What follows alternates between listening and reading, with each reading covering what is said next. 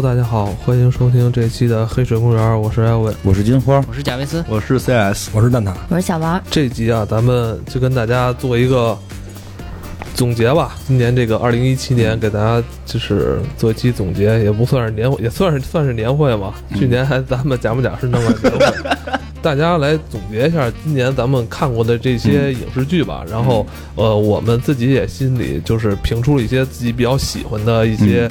最佳影片啊，一些喜欢的演员啊，我们来自己做一个简单的回顾。呃，同时呢，在这儿呢，也是感谢这一年以来，呃，听友粉丝们的支持，还有各平台的编辑们的对我们的指导与这个照顾吧。嗯，但是这个感谢名单咱们放在后边还再说。然后咱们先金金花，你先来开始吧。啊，呃，这一年咱们又聊了很多，别管院线的电影也好，还是一些。呃，老电影，包括一些美剧啊、动画片，咱们都有提到。嗯，呃，这一年也算是你看了很多，因为我知道咱们第一年的时候，很多时候是消耗你以前的看过的这些东西啊。老去挤奶也得吃草啊，对吧？听着都特疼。你说这个，对对对，其实尤其是今年院线看的比较多，因为今年院线看的是比。以前会多了，然后因为正好前一段喜马拉雅就是问问我们，就是一年的那个就是喜欢的一个什么排序吧，什么十大院线电影这个，所以给他们也写了一份，正好在这儿就也可以聊聊，就我对于这一年院线电影的这个喜喜欢的一个大概排序吧，因为可能每个人都不一样，这也不是说就就完完全真的完全出于个人，反正第一就是我这一年最喜欢的电影。噔噔噔噔，是不是要加点音效啊？这块之前这个内容没有对过，对，咱们每个人都说一下啊，这最喜欢的哪部或几部，咱们挨个可以说一下，是不是这个？嗯，对，反正对我，我我说我说仨吧，一个是一个是本 对，一个是本身最喜欢的电影，最喜欢的电影是《金刚狼三》，真的是《金刚狼三》会让我感触比较大，因为就是具体的内容可以听那期节目嘛，但是说这个事儿对我后续。是发生了一些影响的，因为《金刚狼三》讲的是这个中年危机嘛，就是那一场戏，他拿那个板锹在拍那个就是车嘛，就是啊，S 教授也死了，然后他觉得就是一切都无望了，这种中年危机的这种爆发，然后那个在公路上拿一个板锹一直拍那个吉普车，然后拍完之后就躺在地上哭。嗯 对，因为当时我正在那个我之前那个公司，虽然挣的很多，但是就是有同样那种压抑感，然后当时就有一种。冲动就是想回公司把电脑砸了，然后然后在办公室里哭。别砸，那电脑是你自己的呀，砸别人的，砸砸别人，砸别人自己得留着。不是你要砸别人，那可能得挨揍啊。对，反正从这之后，就确实后来会几个月之后会一直沉浸在这么一个状态里。你说中年危机也好，说是什么也好，就会觉得。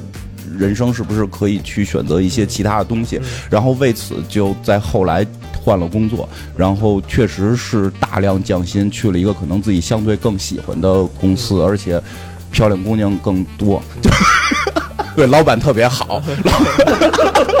眼底要呵护。对对对对，不过说说真的，很很很那什么，就是因为新去的这个工作，可能跟本身的兴趣爱好有了更密切的关系，而且就是更好的能去发挥这个东西，会比之前，嗯，虽然之前做用体验也也是自己擅长的，但是可能跟兴趣会偏少一些。这个所以《金刚狼三》可能对我的影响会比较大。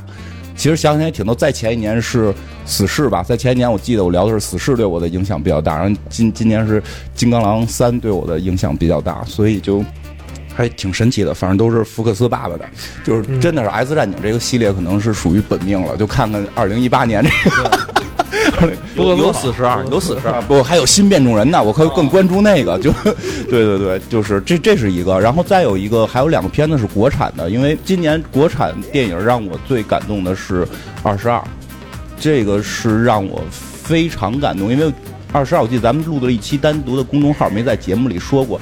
在那个，尤其是在那个月，在那个群情激愤、这个虽远必诛的那个月，每个人的民族情绪已经上涨到了一个我觉得。嗯，就是需要需要去控制的时候，二十二这个纪录片的出现，因为二十二这个纪录片真的是，我觉得摆脱了之前中国很多的固有的一种思想，它已经开放到了这种国际化，或者说开放到了真正的人文层面。因为可能有人没听过那期公众号的节目，如果有兴趣可以翻出来听听。大概意思就是说，他在讲一个慰安妇的一个纪录片的时候，会会以一个。日本女孩的角度去看待。这个是很感动的，包括在最后结尾的时候，就是我们常规认知，就是为了慰安妇去打官司的这个律师，应该是慷慨激昂，应该是怎样？他最后去反思，我们是不是该去为慰安妇打官司？因为他回归到了人文，我们这场官司打没有打下来，那对外这些 这些老老人会造成什么样的伤害？我觉得他真的已经在。在这个层面上是提升了的，虽然虽然当时在跟那个很多朋友聊天也说到，在影院他们观观影之后，有些观影的人可能没有体会到这个状态，但是有很多人是能够体会到。我觉得这至少是往前走了一步，所以这个电影我真觉得是在国产片儿里边，应该是二零一七年我是最欣赏的。嗯嗯，然后再有一个国产，再有一个还是个国产片儿这个可能是因为其实第一个是故就是。这种故事片就是这种电影，我最喜欢的。然后是在中国层面，我觉得最欣赏的。再有一个是我观影体验最好的，呃，不成问题的问题。嗯，就本身这个片子还是不错的，我就不多说了。因为是在看不成问题的问题的那一天，我跟一个女孩去看的。然后 观观观影体验最好是吧？对对对对，观影体验最好。然后后来，然后看完了吃饭聊天，然后后来那个女孩答应我在二零一八年会陪我看这一年的电影。还挺感谢他的，嗯，好吧，有点尴尬呀，后边都冷了，我觉得是，主要主要因为他会听，啊啊，那我也说说我这一年看的电影里边我最喜欢的吧，啊，好，我最喜欢的电影还是那个《银翼杀手二零四九》，当当当当当，我觉得这个电影啊，它一个是说在整个。叙事的结构上面，还有整个电影的拍摄手法上面，已经很长时间没有电影能给到我这种感受，让整个人沉浸当中去看。而且这个电影当时是在影院看的，我觉得这电影就是看第一遍的时候是最有沉浸感的。后边再看的时候，虽然也是下载了重新再温习一遍，但仍然没有当时在电影里电影院里边看的那种感受。就是你看的每一块的时候，这个剧情是非常紧凑的，而且它给你的那种就是。深度的这种思考空间是很大的，它无论是探讨的这种逻辑关系，还呃这种人际关系，还是说它这种未来的这种可能性，其实我们最近看了很多，包括最近又上了新的这个《黑镜》，嗯，然后也有一些其他的这个菲利普·迪克的《电子梦》等等这一些东西，但是都不及这一部电影给我带来的这种内心的冲击会更大。因为我觉得这电影吧，节奏感挺好的，虽然它很慢吧，但是你在电影院里看反而。嗯，这种感觉吧，会特别沉浸，这挺奇怪。因为我觉得以前吧，看这种，我更习惯在家里看。对对对，在家里看反而没有在电影院里看它这种。慢悠悠的这种感觉哈，能出来很长，而且它那个就是叙事的东西中间给你的那个转折，其实也让人家非常的会为之一振。对，你看它跟降临似的，都很磨叽。对，但是但是你又会看下去哈，这个它它好像有一种就是它给你一个思考的这个时间哈。对，其实它里边比如说出现了仿生人，出现了金花最喜欢的那个虚拟女友，也许他现在不需要了，有人陪他看电影了，但是。就是有人陪看电影，不代表不需要虚拟女友，你要分清楚这个，还需要 哦。你看，你看他现在他拿一围脖，还捂着嘴在这，你瞧那个淫笑的样子，我操，我都受不冲突。我，但是这个电影里边给到你的这些。对于科技的这种感受，我觉得是其次的，最主要的其实还是它带你一步一步去走进剧情，让你去思考这里边所看到的这些东西所衍生的，无论是伦理上的还是道德上的这种感受。我觉得这个真的是在电影院里面，而且那天特别巧，是我去看电影的时候是午夜场，没有什么人，就是人很少很少。这部电影票房的确不是太好啊，但是。我觉得能在那儿去看的时候，给你的那种感受，不会像看其他电影一样吵吵闹闹，大家会欢呼，会去笑，会什么的，没有。我现在每个人都在沉浸。对我现在也觉得他妈《银翼杀手》能引进也挺神奇的事儿。开始他们可能没想明白，以为能大卖呢，嗯，就是以为这个套着一个说是续作的一个说法，而且又大成本、大制作、大导演。大场景，然后又是科幻的，可能会大卖，但是实际上这些都不是抓人眼球的地方，真的是剧情。嗯，对，但是就多多说一个《银翼杀手》这个事儿，我也很喜欢这个片儿，就是因为就说总结这一年嘛，因为开始我们说可能会列一些奖项嘛，就是我在我心目中这一年在荧幕上的就是怎么讲最爱的情侣就是《银翼杀手》里这个这一对儿，这个仿生人和这个 AI，我觉得很感人的在于那么多人与人之间的。爱情反而没法再打动我了。这个时候突然一个仿生人和一个 AI 的爱情，让我重新感到了，就是爱情还是挺伟大的。就是你看到他踩坏那个设备的时候，对对，痛哭流涕，真的就是。哎，你这微博赶紧围上。然后赶紧捂上嘴，赶紧又脸又红，很烦，受不了。还有一个电影，这个电影呢，以往金花我以为金花会说他是最喜欢的，但是今年这个电影对于我来说，其实我非常喜欢这个电影，非常喜欢。对，这电影就是《银河护卫队二》。嗯，我最喜欢它的维度，其实是因为它的音乐，就是古德曼所带来的这个，就是所有的这些音乐的感受，它有一种。回归的那个黄金年代的那种感受，而且呢，我们同时还有另外一部电影，就是《Baby Driver》，那个电影里边，它也是同样用的所有的都是金曲，老的这种东西，给你的感受是说用音乐，然后带你走进电影。的这种视角，让你感受的是，并不仅仅是画面感受，而是他用音乐把这些所有的东西全都给你描述出来。甚至他这些音乐，现在我再去上班、再去呃干活的时候，我都可能会把它放成我的背景音，然后一直在重复的播放。哦，嗯，包括那个贾维斯的直播里边，其实也都一直在用这些音乐。就是我觉得他的那个不仅不光是剧情，其实会给你带来一些和视觉冲击力，给你带来一些非常好的感受。更重要的还是在听觉上面，也是把这个看电影。的直观感受。又提升了一层。嗯嗯，你不觉得这两年复古风特别严重吗？对对对，尤其是这个七十年代和八十年代的这些音乐，包括其实国内也会有这样的方向，就是国内也会有很多的这种音乐在逐渐的走复古的这种风。而且不光是电影，游戏很多也是。最最出彩的应该就是辐射这个系列，它坚持走这个复古风，导致我现在我现在的就是工作的时候，我的那个歌单是钻石城电台的。越来越老其实，现在一下都暴露年龄了。咱们，我这边现在就是这两部电影吧，然后给后边同学们再留一些。呃，我今年最喜欢的电影其实是一部我没有看过的电影，就是《战狼》。《战狼》是我最喜欢的电影啊，是我最喜欢的电影。然后其次呢是这个老司机，对，Korean 老司机。哎，这个老司机呢是一个真事儿改编的啊，这个就不多说了。总之。呃，我看的时候呢，这是今年我看的唯一一部让我热泪盈眶的电影，就是很多人评价说这个电影它最大的价值是在于这部电影能拍出来，但是我觉得并不是，因为你你分环境，就是你在他们那个环境，他们不是没有拍过这种电影，所以这种电影能拍出来应该说是情理之中的，这个不是这个电影最大的价值，所以我认为这个电影可能最大的价值还是让大家记住一些事情，这个我觉得最关键的。呃，还有一个就是我比较喜欢的，也是真人真事改编的，就是玄彬主演的一个电影，叫《骗子》，韩也是韩国的。因为我比较喜欢悬疑的这种这这种片子，所以这个第三名我并列给两个，一个是玄彬主演的那个《骗子》，然后一个是这个《超时空传输》。啊，这个这个《超时空传输》之前也做过一期公众号，然后他。呃，这两部电影都是在不断的反转中度过的。就是如果你是资深的这个就是电影老司机的话，你可能看这两个电影的时候，你会呃体会到后边的这个结局是什么。但是我觉得大部分人看这两个电影的时候，应该是以下这样一个观影的历程：我操，果然是这样！你看我刚才想到，我就说肯定是这样。我操，原来还这样呢！他怎么中间就留了一手？我操，原来是他妈他！就是我觉得这个可能是。就是大部分人观影的一个历程，所以如果就是喜欢悬疑题材的同学的话，我把这两个电影推荐给你。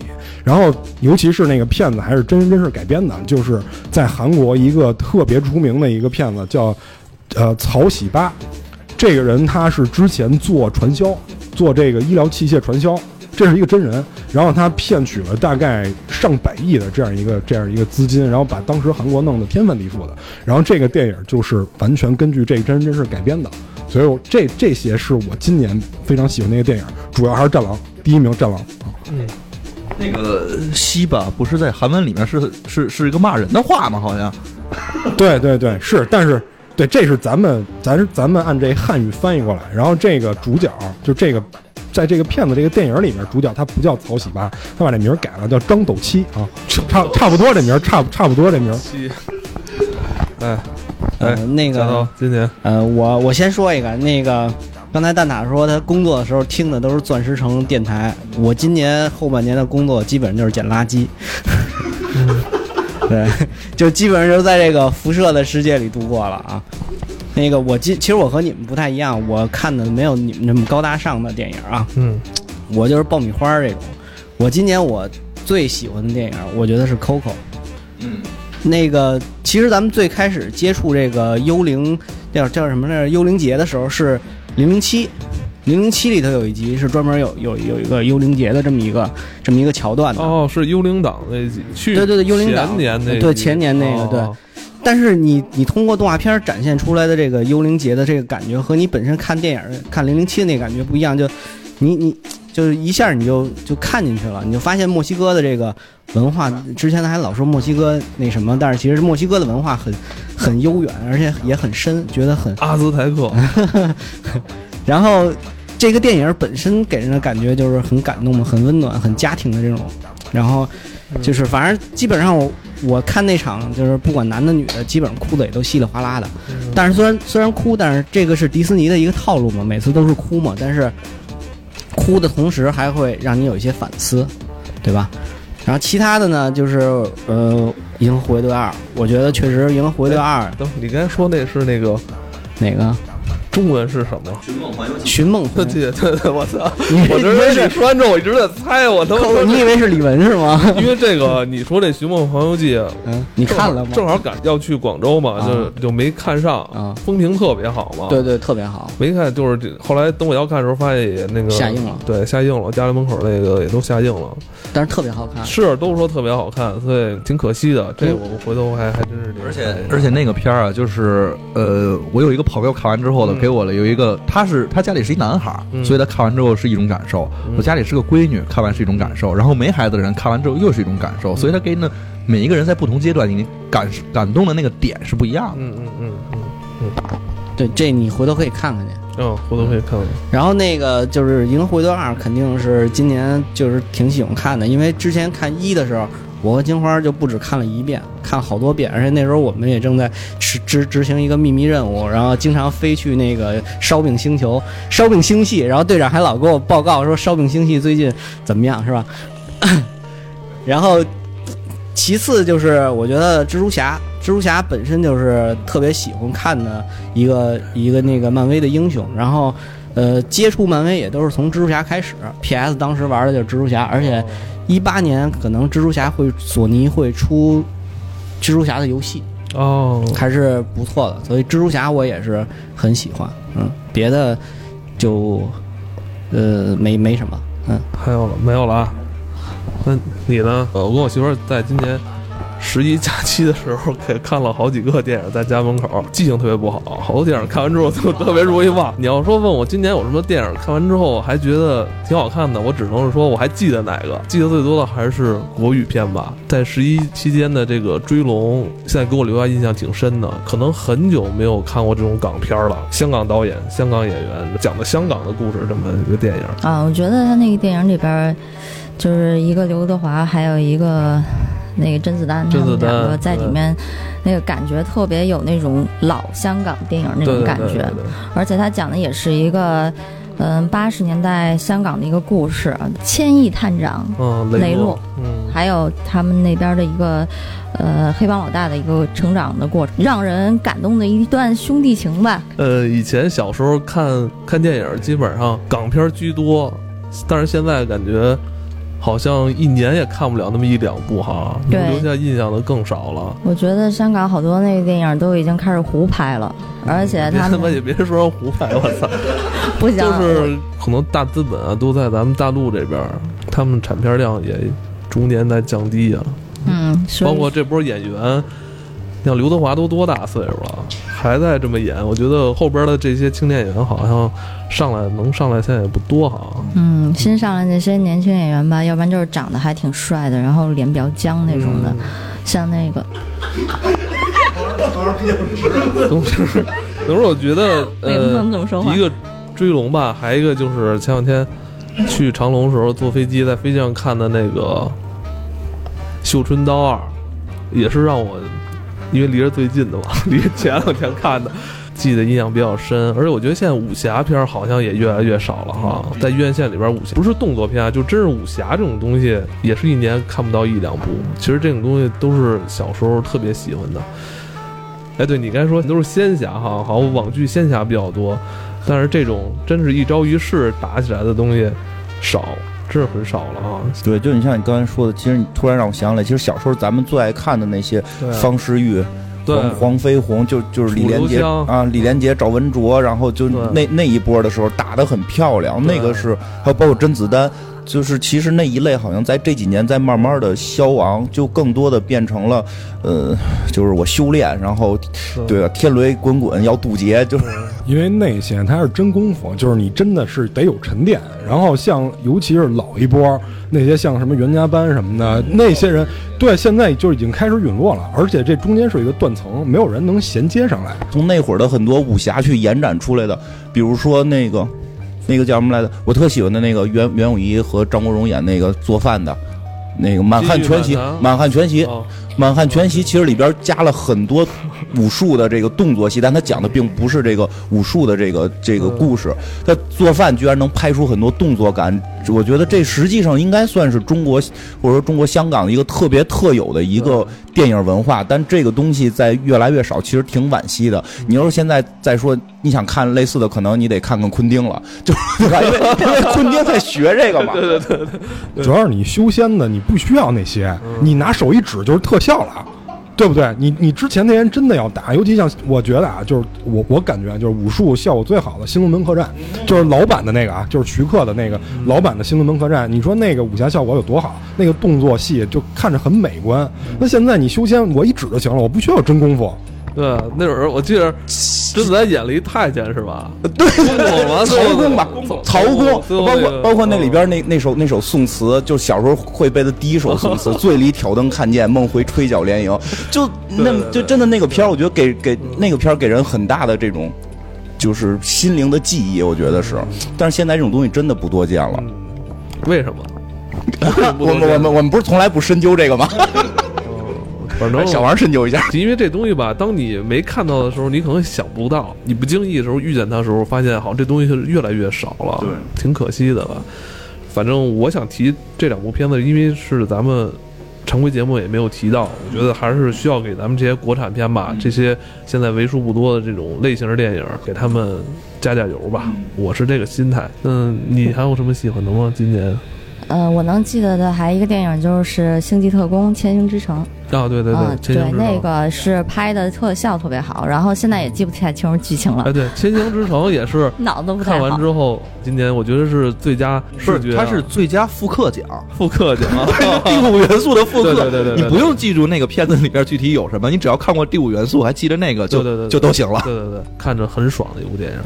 然后还有一部就是西班牙电影《看不见的客人》哦呃，那部就是反转。其实我觉得它最大的那呃，个对，那那电影还说还挺逗，那电影其实还上了院线了，网上还能下到这片源，可能也对它票房有一定的这个影响吧。对，而且就是好像是在上映，在知道它上映的前几周，我们还云看过一次，组织大家，组织大家，我记得云看过一次，那个片儿确实不错，对，但是因为我听他那个西班牙语，我听了有点出戏，而且就我想跳舞。听完而且我觉得那个片儿其实挺好的一点在于，我觉得可以给很多中国导演，就是年轻导演或者想涉足这个行业的人一个。嗯，怎么讲一个启示吧？因为太多的时候，因为今年还关注了类似于 Force 的电影节这个，然后当然是受到这个嗯随喜的这个这个指导吧。然后，但是我会感觉是什么？就是中国电影年轻电影人的表达欲很强，太想表达了，但是有的时候这种表达可能并不合适，而是我们的电影必然是一门艺术，它的这个基本功很重要。那个看不见的客人，你说他在表达什么很高深的思想、哲学或者政治见解吗？没有，就是一个从某种角度讲，你可以说它是一个完全在卖弄导演技法的这么一个片子，但是它非常棒。就是我觉得中国的年轻导演也可以从这儿开始，先去把基本功练得最扎实，等到后期你再说是不是要去表达什么。包括像诺兰的早期作品，不全都是在玩弄技法吗？这个是一个，我觉得这是一个。真正成功好导演的第一步，先把基本功打扎实。这个看不见客人真的是所有的反转、细节、拍摄的镜头，都是都是就是满分儿，那不是真是满分儿。但是你说它高到什么程度的这个这个人生思考没有？看到一半的时候，大概就能知道结局。这高智商女性太可怕了。就你就算是能猜到一半的结局，你还是能看下去，因为它里面细节刻画特别好。嗯嗯，而且还有一部就是电影，就是可能好多人不是特别喜欢，觉得特别闷，《敦刻尔克》。哦，其实我觉得敦刻尔克他那个拍这个战争的角度特别不一样。战争其实对很多人来说，它可能意味着一个一生的一个转折点。他当时在战争的。就是进行当中，你能够感觉到那种恐惧，还有就是说你能感觉到的那种，呃，就是我记得那里面有一个场景，就是说，呃，当那些。呃，在海滩上面那些士兵，他们看见那些小渔船冲他们开过来的时候，那个背景上面是一句话，说是当你无法回家，家向你而来。大场景下面就是大家都很想回家，只隔着一个英吉利海峡，但是就是回不去。前方有他们过不去的一个海峡，还有后方在保家卫国还是怎么样的那个法国士兵们。是在专门看的 IMAX 嘛？特别是在大厅里边。我问他好看，他说挺好看的。刚看完那个是《猿人星球》，他 看完《猿人星球》看一半想走，喜欢看这种节奏慢的是吧？人猿星球，嗯，实在是无法评论那部剧了。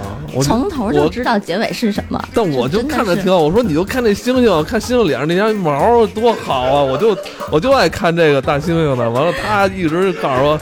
但是特别别扭扭的，所以是吧？我觉得那个，嗯，你说你为为什么觉得不好看？你一直到每一个细节，你都能知道他后边要讲什么，就每一步你都能猜得到，这真的是太你你猜到了，全都猜到了。最后他们那个雪崩了，你也猜到，不可能啊！这个。不过说起敦刻尔克这个来，就是看的当时确实挺感动。然后挺逗的是，后来没隔两个月，出了一个敦刻尔克的另一个版本，就是那个专门以在当时丘吉尔的状态去演的，叫《至暗时刻》。哦，是吗？那个哦，想家里家家里哦，那个谁演的？家家家里，嗯，对，家里演的。哎，是不是那个丘吉尔那个海报？丘吉尔在那抽烟？对对，那个片儿也巨棒。我他妈老觉得那是希区柯克，特别像那劲儿。那个，我还说那海报不是什么电影啊？我说是不是跟着那个《东方快车谋杀案》一起来？希区柯克。老至暗时刻，我老觉得是一探案的，就是那个那个片拍的也特别好。他把就是就是他把这个我们一般理解丘吉尔会是一个伟人嘛，他把伟人彻底还原到人，他的恐惧、他的妥协、他的那个彷徨跟犹豫。其实，对，就是就是我觉得西方会有这种一个思想，就是。你会觉得像《敦刻尔克》这个片子里边每一个普通人都是英雄，那个去开船去救这个这个这个，不是里边有一个人物就是普通的一个人，他自己有渔船，然后他说要征他渔船的话，就是我也得去，我要当船长。然后他去敦刻尔克救人嘛，他是一个普通人，但他是英雄。嗯。然后当他拍真正这场战争最伟大的英雄那个丘吉尔的时候，他是一个普通人，穿着睡衣无奈，然后就快哭了。这种这时候突然乔六进来就。乔六进来啊，团长怎么了啊？什么啊？思想还不统一啊？想想我们的制胜法宝，走到人民当，走到人民群众当中去，这种就就是，其实这是西方的一个思想，人人平等，就是他会把这种伟人还原到这种个人。这个是这那部电影真的，我也挺推荐大家，如果能现在肯定下了，如果能找资源去看的话，挺好看。你你不能推荐人看这个，你这是对人家不负责任，知道吗？这不符合历史。你你你你懂吗？你不符合历史，你你怎么能这样呢？这哪儿成啊？我跟你说，就是战狼好，真的不不要说那些，就就是战狼。对，包括《战时刻》的那里边的对于张伯伦的刻画，我觉得也特别棒。因为一般我们会认为张伯伦是一个坏人，就张伯伦纵容了希特勒什么的。但那里边张伯伦是一个无辜的老人，他就是因为他里边话说说，难道你要看到伦敦就是那意思啊？就是难道看到伦敦被炸成焦土吗？就是我要保护我的人民，我不希望被炸成焦土。那。这这句话最后实现了，就是确实后来德国给伦敦炸成焦土了，对吧？就是他是从另一个角度去说，我不希望我的城市国家被毁，所以他纵容了那个希特勒。当然那个我对这事儿的评论就是，张伯伦是一个绅士，丫没见过流氓。然后那个丘吉尔是一个酒鬼，因为里边特意说丘吉尔三餐喝酒，怎么能让这种人当首相？但是你对一个流氓的时候，只能找一个酒鬼打压你的。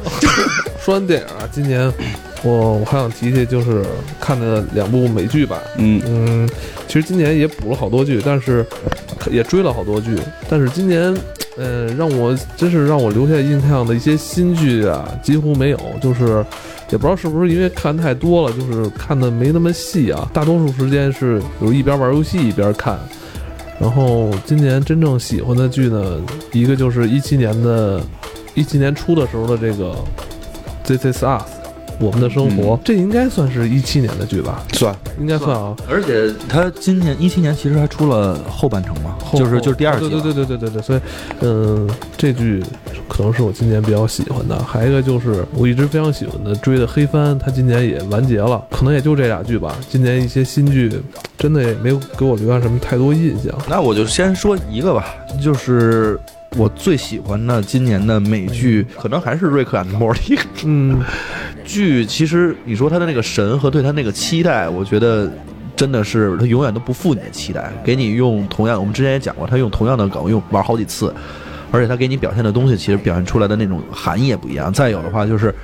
看上去会有一种暖暖的感觉，但实际上是一个混蛋在带着他的孙子，而且特别恰巧的是，前些日子我也是在飞机上面回来的时候没事儿，我把那个《回到未来》一二三全给看了。嗯，看完之后的话，我觉得，嗯，这个片子其实黑还黑的真的是很彻底的，就是他对于这个两个人物的黑也是黑的非常彻底的。重温完之后的话，明显感觉这个博士的形象还有这个那里边是 Marty。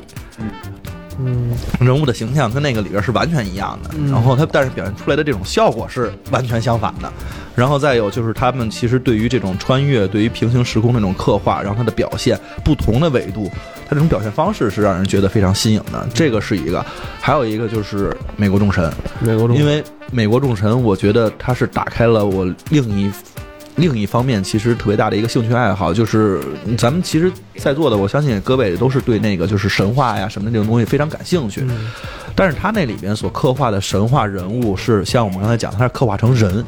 他真正的是一个人，然后他把信仰这个东西，然后也是放到了人的身上，包括到跟我们现在生活之间的一些连接。我觉得这点东西，其实在整个尼尔盖曼的小说里边体现就已经非常的淋漓尽致了。那同时他拍成这部美剧之后，给你看到的那个感觉，再加上我当时也读了小说，然后整个看起来的那个感觉，就也是。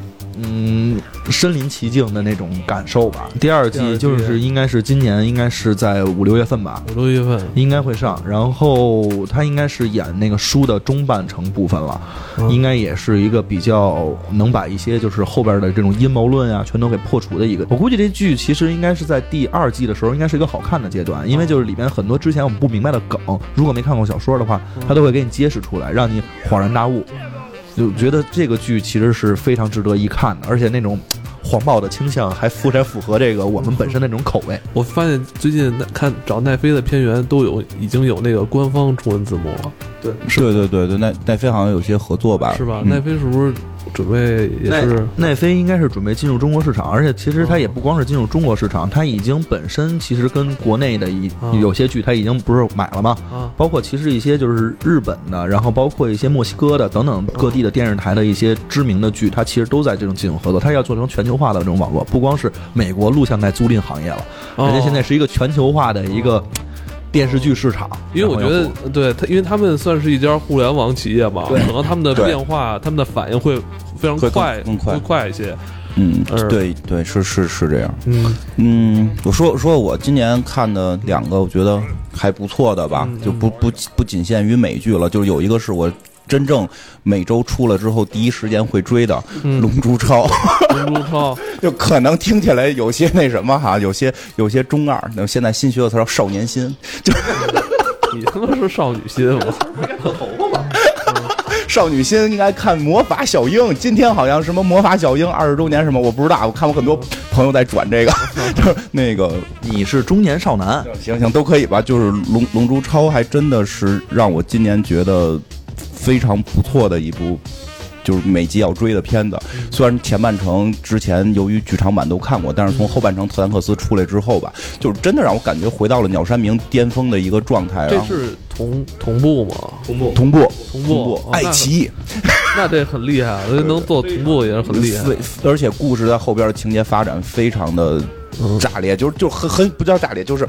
就是既创新又有情怀，这是非常难得的。很多时候我们看到一个作品有情怀，完了就这东西就就情怀到这儿了，你看啊，很有情怀，特感动，结束了。但是你没有创新，就是它里边既往前走了一步，情怀又都有了。而且我觉得好多人不喜欢《龙珠超》，我觉得可能一个原因它。就是他经历的是 GT 年代或者经历的是布欧年代，但我们可能因为我岁数大嘛，我是从那个最小的那个天下第一武道会那个年代一直跟过来的，所以当你看到龟仙人在使出什么万国惊叫什么万国惊天掌还是什么，就使出那种或者用魔风波去封谁的时候，就是那对对对，就是很多那会儿的武术技能又都出现，还是很感动。但是剧情又往前推进的特别多，而且我觉得我觉得老鸟很厉害的一点在于他知道。老百姓就是他的用户观众喜欢什么，他会去挑那根神经。其实。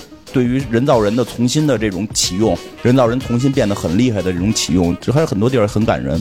就是龙珠本身后来变成战斗力体系了，但是原先不是战斗力体系，是武术技巧体系。然后在次这次龙珠超出现之后，这个鸟山明好像明显想回归到原来的那个技巧体系，因为技巧体系讲故事会更有意思。战斗力体系就是谁变得头发色儿多谁厉害。但是现在它又变成了技巧体系，像像龟仙人在那个全宇宙就是平行宇宙大战里边非常出风头。虽然他的战斗力不高，我可以用魔风波封住人，我可以。万国今天整定住人，然后我可以用太阳拳这些技能晃人什么的。教林跟什么十八号两个人合合合打的时候用太阳拳什么的，就这些梗全都出现。然后再有一个是神秘博士，其实神秘博士说实话我并不喜欢这一代神秘博士，因为可能第十代跟第十一代会比较让我更喜欢。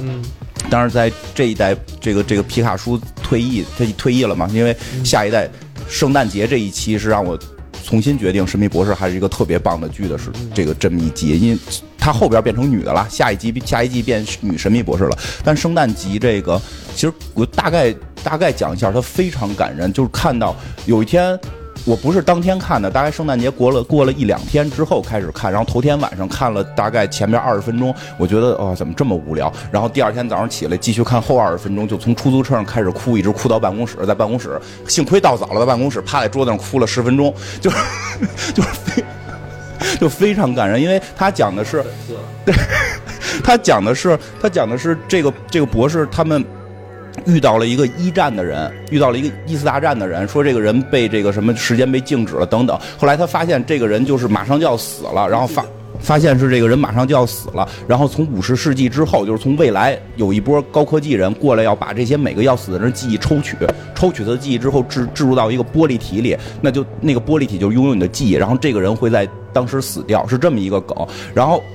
特感人在哪儿？是圣诞节，圣诞节特辑嘛？圣诞节特辑，一战的人，然后这个人在经历了一切之后，知道我是要死了，所以我才被定住，然后才把我的记忆抽取走，所以我必须面对我的人生，我要回到一战那个战场，和我面对的那个德军士兵两个人互射子弹死掉。然后到这儿的时候，他就神秘博士扶着他到了那个战壕里，然后重新躺在那儿，拿着枪指着对方，然后时间开始就动了，然后跟对方说：“是不是你觉得冷？我们该杀死什么？”对方就说这种话，突然。突然听到了圣诞圣歌，然后德军就开始唱歌，然后，然后英军开始唱歌，然后这个人没有死掉，因为这是历史。就好多人看到这儿，我看字幕的时候就说这什么狗屁剧情。但是懂历史的人会告诉你，这是历史真实发生的一场在一次大战的时候，圣诞节的，就是圣诞休战，就是他这个梗用的特别贴切。如果你懂这个历史，你听到这个故事会觉得就是头皮发麻。就这个我觉得结合的特别好，包括到后来的时候。最后结，这这第一，就是看到这儿就开始已经哭得很厉害了。到后来的时候，就是因为在前一个博士的女伴儿，因为有的时候你总会跟一个你的这个女伴儿会分开嘛，就是神秘博士。然后那个女每次分开时候，神秘博士会妥善的安排这个女伴儿，但这回这个女伴儿就是叫叫克拉拉，就是她没有让博士清除记忆。她说，就是我宁可痛苦，我也想永远记住你。嗯。但是我怕你痛苦，我要把你的记忆删除，所以博士不记得这个女孩。然后在这一集结尾的时候，博士快死了嘛，然后他们本身有那个记忆体植入玻璃嘛，然后就就另一个人就跟博士说：“说我告诉你记忆有多伟大。”然后博士在临死前看到了那个就是被删除记忆的女孩，就就确实就是泪崩的很厉害。也是一个有关记忆的故事。嗯，对对对，就是人可能，我觉得人活着就是记忆嘛。嗯，我今年基本没怎么看剧，然后主要看的剧都是赖艾文他给我推荐的那个《邪恶力量》，然后我入坑了以后就追了好几季。哦，追到第几季了？追到第八季了，应该是。操！然后那个是这样，就是这个《邪恶力量》，我它让我很感动，就是它不是感动在剧情上，哦，它是让我感受到了制作组的这种用心。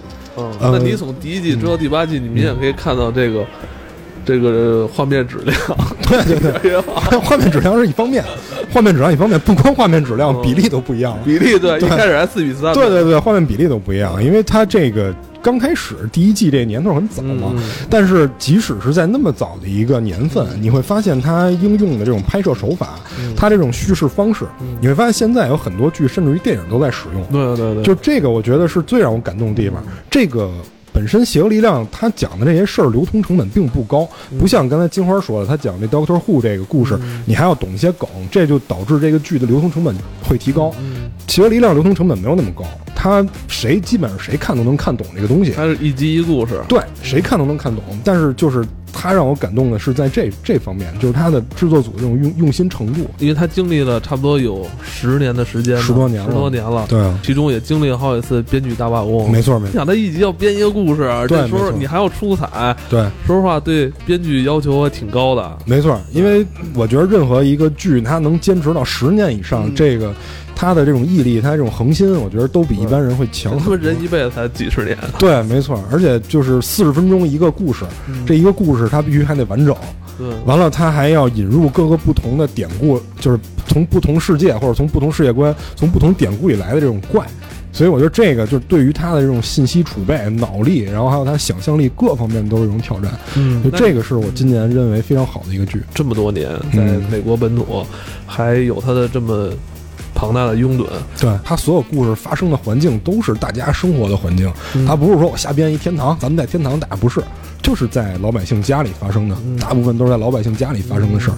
然后就是因为美国他的那个有信仰的人，就是他信教的人很多，所以有很多的怪是来自于各种教派里面的，就是这种教义里面或者什么圣经啊什么这些典故都有典故，所以他们看着会自己会就是不会觉得那么陌生。然后也觉得这个东西可能是不是能符合自己的想象？就是因为很多人他在接受教义的时候，肯定自己会产生一些想象嘛。是不是这个剧也是把他们的这种想象表达出来了？我觉得可能都有原因。嗯，我反正我记得《邪恶力量》，我是追到好像第七季、第八季好像就断了。现在多少季了？已经现在十三了吧？十三季了，十三，十三太可怕了！真是，这想补都。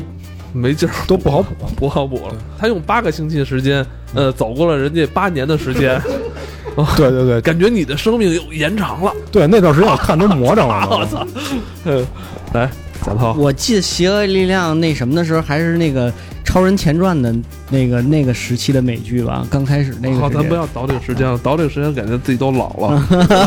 来来来，咱们说说你今年也追了不少剧啊。我今年其实这样，就是上半年跟下半年就是追剧的那个就是不太一样。嗯。然后呢，也弃了好多剧，就在追的当中弃了好多剧。我我记得好像隐约记得就是年初的时候是《X 档案》吧，《X 档案》的第十季，然后这两天也是《X 档案》第十一季出了。集。对第一集出了然后 s 档案这块儿就是因为毕竟都是小的时候一直在看当当当当 当当当不是你说我给你办一个风暴然后呃这是危机边缘。等我操然后看这个第十季的时候就是感感觉那个不太就是跟原来看的那感觉不太一样了。噔噔噔噔噔噔噔噔噔魔怔了这是魔怔噔噔噔噔噔噔然后然后后来就是一直其实我一直在跟那个 w 台的那个闪电侠但是后来年初的时候看完那个 看到第八集的时候我觉得就好像被愚弄了。闪电侠是不是后来就是前两年还中中，就就是那个，就是那个，就是现在是一个帅小伙儿。对对对，就是很年轻的那个，就是看到第八集的时候，让我觉得就好像就是觉得没什么意义。看这个剧，就是那个，呃，然后就不，然后就弃了。哦，那那你可以，那等于就是闪电侠，你现在已经等于弃剧了。我已经弃了，就是我跟你说，今年本来我也有几个要弃的剧，一个血族，呃。我本来血族看第一季的时候觉得挺好看，它讲的是这个就是僵尸嘛？不是丧，就是丧尸的，类似于丧尸吸血鬼。完了，然后我觉得是一个挺能消遣的这么一个剧，而且也算是我喜欢的类型吧。结果他妈的看到第三季的时候，已经就不想再看，就太太操蛋了，这剧情编的。但是呢，后来我发现我可以看这种我不太喜欢看剧的时候，同时在玩游戏。我。因为我可以不太用心的看，你知道吗？就能接受了，是吧？对，看他们瞎折折腾就行。结果发现今年我好多剧都是这么看完的。啊，本来想弃，但是也没弃的血族，然后还有那个迷雾，其实迷雾我不算弃了，就是迷雾后来追断了，迷雾就觉得还挺好看的，评价也不是特别高，反正不知道第二季还会不会有。其实说到这儿的话，前年看了一个剧，其实挺好看的，《黑松镇》。哦，你之之前听你那个那个他妈后来被砍了，被砍了，但《黑松镇》我一直是也挺向大家推荐的。今年感觉好像看过好多东西，就是印象不深。然后说回来，我反正对回我来说，今年还是《This Is Us》我们的生活，还有黑帆吧。黑帆终结了，因为黑帆是因为我一直比较喜欢海盗题材的东西，最喜欢十大美剧之一了。黑帆，接着那我接着说，哎，接着接着继续继续。然后然后就是后来就是看那个就是完完整整看下来的，嗯，就是那个就是纸牌屋。纸牌屋，纸牌屋，对，这我一直在追纸牌屋，但是很可惜，第六季可能就已经没有那个总统了，嗯，因为那个什么什么事件。你喜欢这种类型的 八卦吗？你最紧这个。不过确实，纸牌屋的它那里边那些东西好多都是就就是嗯一些政治手段嘛，就有这个散播谣言啊，这个里边有很多厚黑的东西，对，是不是？对对对对。然后就是那个捍卫者联盟，我估计你们都没看，嗯，你看了吗？那个捍卫者联盟我也是从头跟下来，觉得就是如果没有铁拳的话，可能这片子会更好，会更好。那你觉得它跟铁拳相比呢？就铁拳我只看了一集，啊，铁拳我只看了一集就气了。对，就是特别怪，就是感觉就是不知道网飞是把钱都花在别地儿了，还是怎么着？就反正，嗯，那那个片子啊，那个片子。有点怪，就是不在不在这捍卫者联盟体系里边的。他又不出点相对粗糙的，怎么去衬托那些相对好的呢？对，这你说的这个对 是吧？今年你可以期待一下那个杰西卡琼斯二啊，对，不是说我看那个预告什么一直对，已经已经有了，就是他肯定是，我觉得他肯定就是把钱用在刀刃上。但我害怕会不会把杰西卡琼斯拍烂？应该。不不会，他那个铁铁拳还继续拍呢，今年还是他，这还是他烂，第二季还是他烂，有有个垫底的。然后后来就是那个跟的那个那个天赋异禀，天赋异禀最近那个，我这个是真是基本上每集都跟。然后还有那个离家离家同盟，也都是每集在更。呃，离家同盟我也是开了一个头，就是有就是有点青春剧的意思啊，对对，就感觉特别像看迪士尼的那个青春的那个歌舞片那种感觉。然后就是。呃，那个天赋异禀，我觉得还可以，可以跟下。前几集看着可能你会猜到后边的那什么，但是，呃，往后看的话，觉觉得这东西还有的看，还有的看啊。天赋异禀，我觉得我也我也看了，一个是女演员，是女女演员北北极星。北美梦美梦北极星美梦好看啊，北极星好看，我跟你讲，必须是北极。我跟你讲，我北极星啊，必须是北极星。这个就北极星是我评选的二零一七年最最美女演员。然后那个这这对对对对对是这样，而且超能力自带眼妆，特别厉害。就是而且就再有一个我觉得挺感人的一段，就是他把一些超能力的梗就描绘的更有意思。就是当北极星和那个。嗯，其实另外一个男演员应该叫太阳黑子，但是由于那个对，因为另另外今年应该是二零一八年要上的那个新变种人里边有太阳黑子了，所以那个人物被换了名了，叫日食是吧？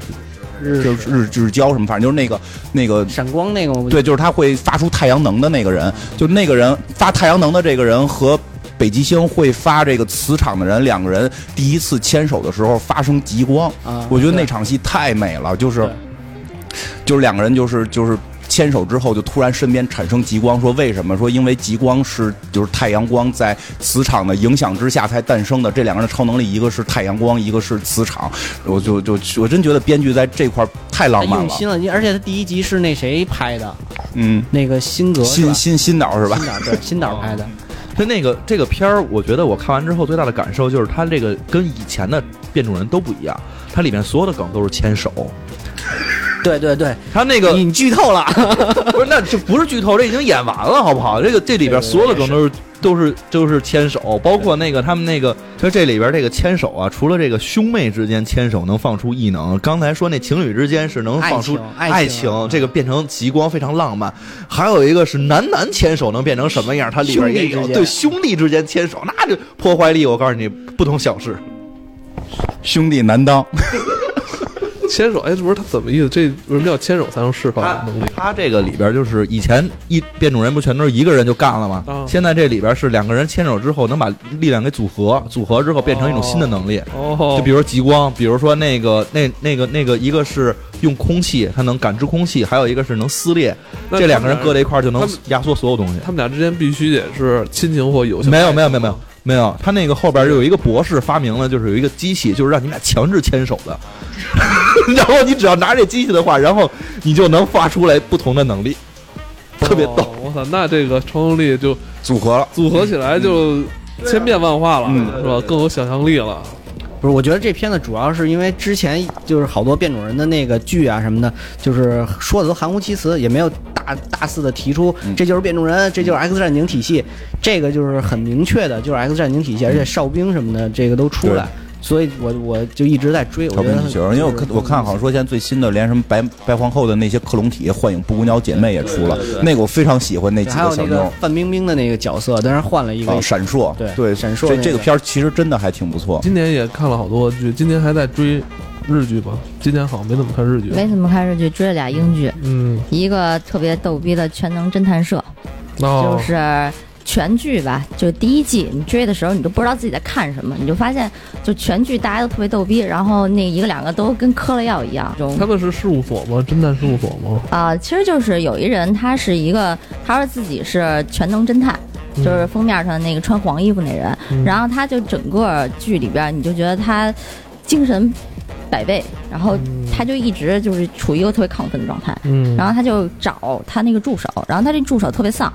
就从头到尾丧，然后那个，但是等你把这第一季看完，你就觉得哇塞，everything is connected，就所整部剧全都没串起来，特别好看。它是也是破案的剧是吗？啊，对，怎么说，是一个全能杀手，他无论怎么着，他自己都死不了。比如说他拿一个子弹直接崩自己太阳穴，那子弹就是那枪是卡壳，崩不了。那这也是超能力剧。对，一超能力剧。然后那个男的那个全能侦探，他也是有超能力，他就是无论他干什么，他都能破案。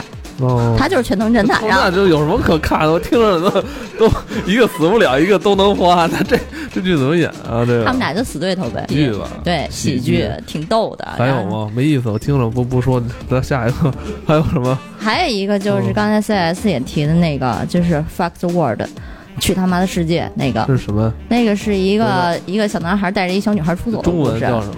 就是去他妈的世界，是动画片吗？不是动画片，是一个英剧。你什么时候看？我们都不知道。你这俩我我怎么 我都我都不知道啊。那个还有就是一直追硅谷呗。哦，对对对，硅谷硅谷，对对对。嗯，硅谷那个第四季就特别可惜的就是硅谷那个 Erlich Bachman，他第五季就不出现了。Bachman，我的精神导师。对，金毛狮王下一季就不出现了。得改名了，改网名。对他那个。那个离开的时候还留了一个特别高的梗，就是说他是在那个，呃，西藏。西藏抽大了，哦，不是酗酒，抽大了，然后就在那儿待着了，然后那个那那哥们叫什么来着？CEO，反正给他留了一个一笔钱在那儿，让他能在那儿抽五年的钱。我觉得今年 HBO 的剧还是硅谷最好看，《权力游戏》嗯。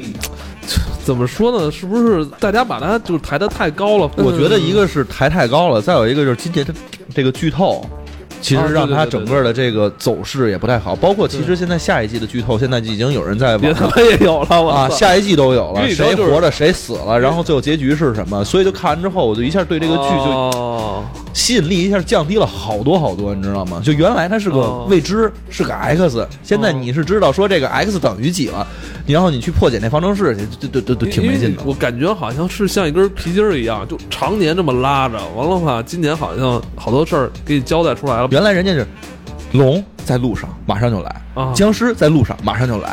然后龙母在路上，马上就来。今年全来了，来了都感觉来来了也好没劲了，好就没劲了。今年投资很大，就是投资很大，我觉得是一战争片了。对，就就就反而没有那么原来那几集就是老死人，也有可能有一个原因是不死人了，终点了。嗯嗯，有对对对对对，反正前几季咱们老能看到新的势力出现，新的演员、新的角色，然后有人死。对的，然后现在啊，就是没人死，死的差不多了吧？对，就是好人坏。人都不死，这就让人觉得很难受。反正变化少了，反而没那么好看了。上个月你一直在追的那个《心灵神探》是吧？心灵猎人，心灵猎人，Mind Hunter，这是你你比较推崇的是吧？嗯，我广告狂人似的那种，就他是那种就是说叙事倍儿慢，然后那个。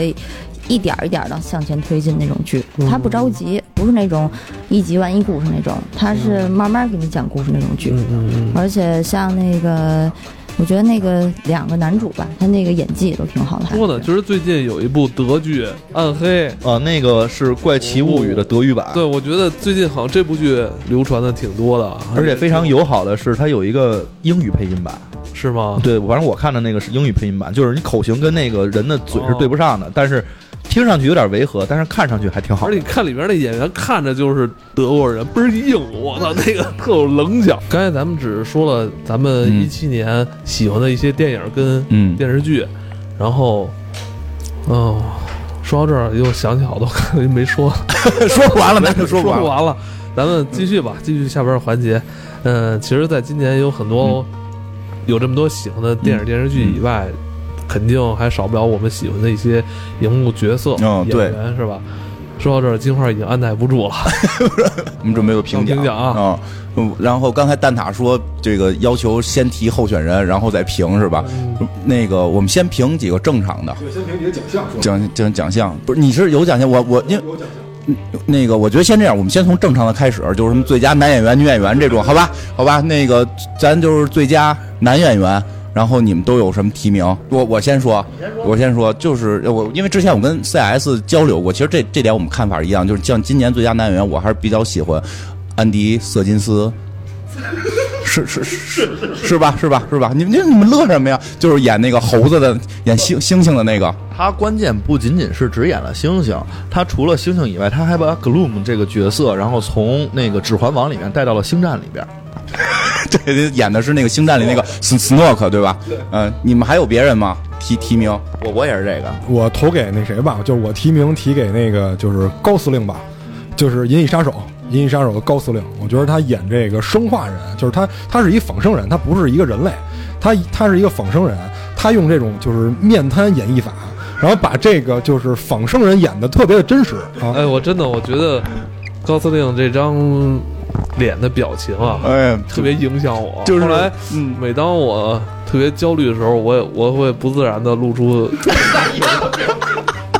哎，真真的印象深刻呀！对对对，看他那个霓虹灯洒在他脸上的那个表情。我记得我们观后那期公众号里边还特意提过这个，就是他，我觉得他那个演技最爆发的就是他跟那个 AI 女友，就是最后，AI 女友已经死掉了，他的爱情结束了，然后最后当他到那个就是临去。临去做最终任务的时候，看到一个巨大的那个那个 AI 广告嘛，AI 广告就说就哎呦操，那个爱都是假的，那个爱是 AI 设定的时候，那张面瘫的脸，真是面瘫表演艺术家，我跟你说啊，你不是你说的不是那个他知道自己不是那个选中的人，哎，那点也很棒，所以就是他的所有面瘫跟这个角色简直就是切合到无以复加的。我觉得就是，我觉得命运把他给恶搞了，他并不是。既不是天选之人，爱情也他妈是假的。啊！而且今天我觉得你不是也很喜欢看他的那个《爱乐之城》？对对对对对，《爱乐之城》也还不错。但是《爱乐之城》和这个《银翼杀手》比起来，《银翼杀手》就是……那你等于你还是比较喜欢这个演员？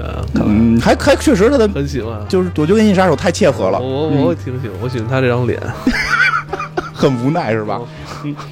贾涛有吗？好多。我喜欢《银河护卫队》里边的火箭。哎，我跟你讲，换成大师正常人。就今天，你看我们现在最佳男演员，猴子、浣熊和一个放生人，没有人投一格鲁特吗？那就还用投吗？应该应该应该是瑟金斯吧？那我们还假装一下噔噔噔什么的嘛，然后请瑟金斯给我们打打一下扣，然后那个说一下自己的获奖感言。不是，确实是因为因为那个看了，因为因为星球那个那个电影，我了解比较深嘛，因为有些工作关系，然后看到了他们在表演过程中的一些东西的时候，你会发现那个难度非常大，而且不是他一个人，他是跟着几个人都在演那个星星，穿着秋衣在那儿演，就是其有的时候我们会觉得啊，人与人之间这种比这种表演好像很难什么，但实际上当。当什么都没有的时候，那种无实物表演实际上会更难。我记得之前举过一个例子，就是寡姐在那个内战里边的那个什么叫 hold 得住全场，对吧？那边是一群什么美队，什么都是真人，你这边钢铁侠、战争机都他妈是抠像，什么都没有，这边就站着他一个，他那边对着他们四五个老爷们，他得把那气场给带出来，就确实是有这种无实物表演很难的。所以像色色老师这个。像色老师这个专门演这种长毛、长长毛、长长这种怪的这种怪物，他的表演真的难度非常大，而且他不可能直观的知道自己在在控制什么，他必须要还原到那个电影里边的那个特效，确实是很厉害。他他现在是好莱坞第一的这个叫什么动作捕捉，面部动作捕捉。他原始其实是一个英国的舞台剧表演艺术家，然后在《指环王》里边，因为这件事，他本来是配音。但是实际上，那个就是当时彼得·杰克逊看到他的这个表演才能非常的强，然后所以把他给变成了一个格鲁姆，然后慢慢的他就已经变成了这个专家的形象。而且这里边所有的，我记得如果没错的话，所有的配音也都是他配的，就除了金刚那啊，那可能不是他配的，剩下的包括 Snoke，包括那个其他的这些人的配音也都是他配的，真的是表演。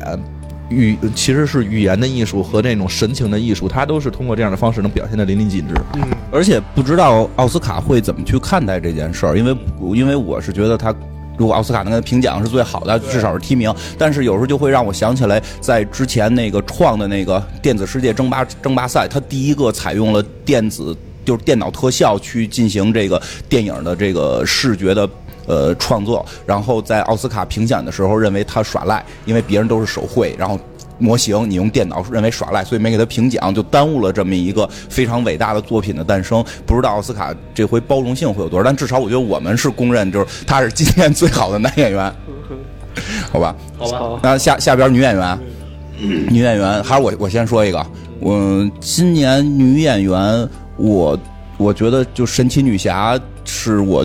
比较欣赏，再从表演层面比较欣赏，就是这个很怪，因为很多人会觉得那场戏是最尬的，但那场戏是我觉得最好的，就是神奇女侠第一次出海，然后她和那个她的那个男朋友就就特别弱智的状态表现，啊，我们把那个怪打死了，这世界就和平了什么的，就所有人觉得那场戏特别尬，因为当时我看的时候我也觉得特别的尴尬，但那场尴尬并不是来自于她的表演问题，而是来自于人类自身的尴尬，就人类知道我们是这么丑陋，然后有一个人这么纯洁、这么纯粹的一个人，所以会让。让人感觉到尴尬，所以他把这个纯粹，我觉得表演的比较到位。我是很难，因为他都是一个妈妈了，肯定也经演艺圈嘛，肯定也经历了很多事情了。他能还原到那么纯洁的一个状态，是让我觉得很难以想象的。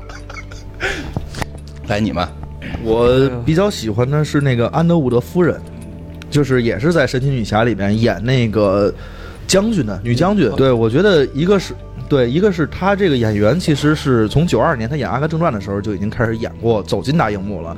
但是逐渐，其实在后边演的一系列的戏都没有特别出彩的情况下，通过 Frank Underwood 夫人的这个克莱尔的这个形象，然后把自己重新树立起来，然后又进入到了这个大荧幕的世界。但非常可惜的是，他演的这。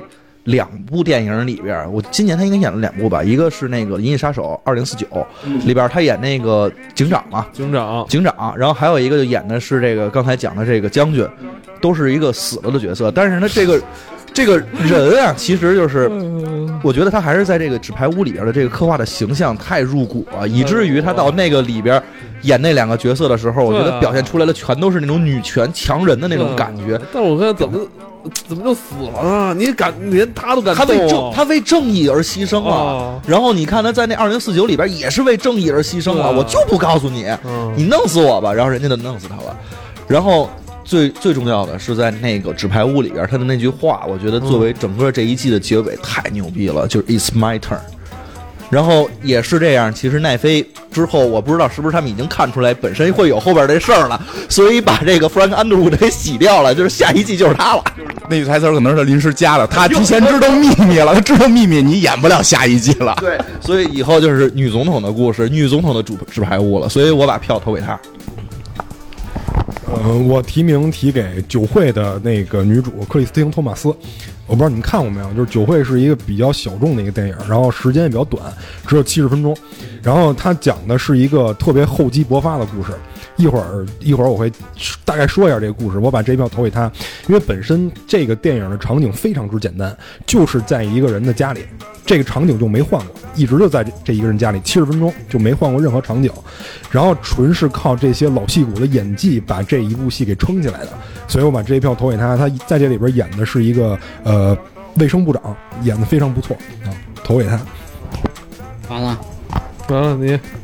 嗯，我就是要投给《战狼二》的女主演 卢靖姗。为什么？因为 因为那个有个故事要给大家讲，就是之前《战狼二》要开拍的时候，原来的女主演要加钱，后来吴京没给她加，她就不演了。然后后来这个卢靖姗直接就是就是那个过来帮忙，然后也没要太多钱就演了。我觉得这个特别那敬业，对，特别敬业。嗯嗯，没有了。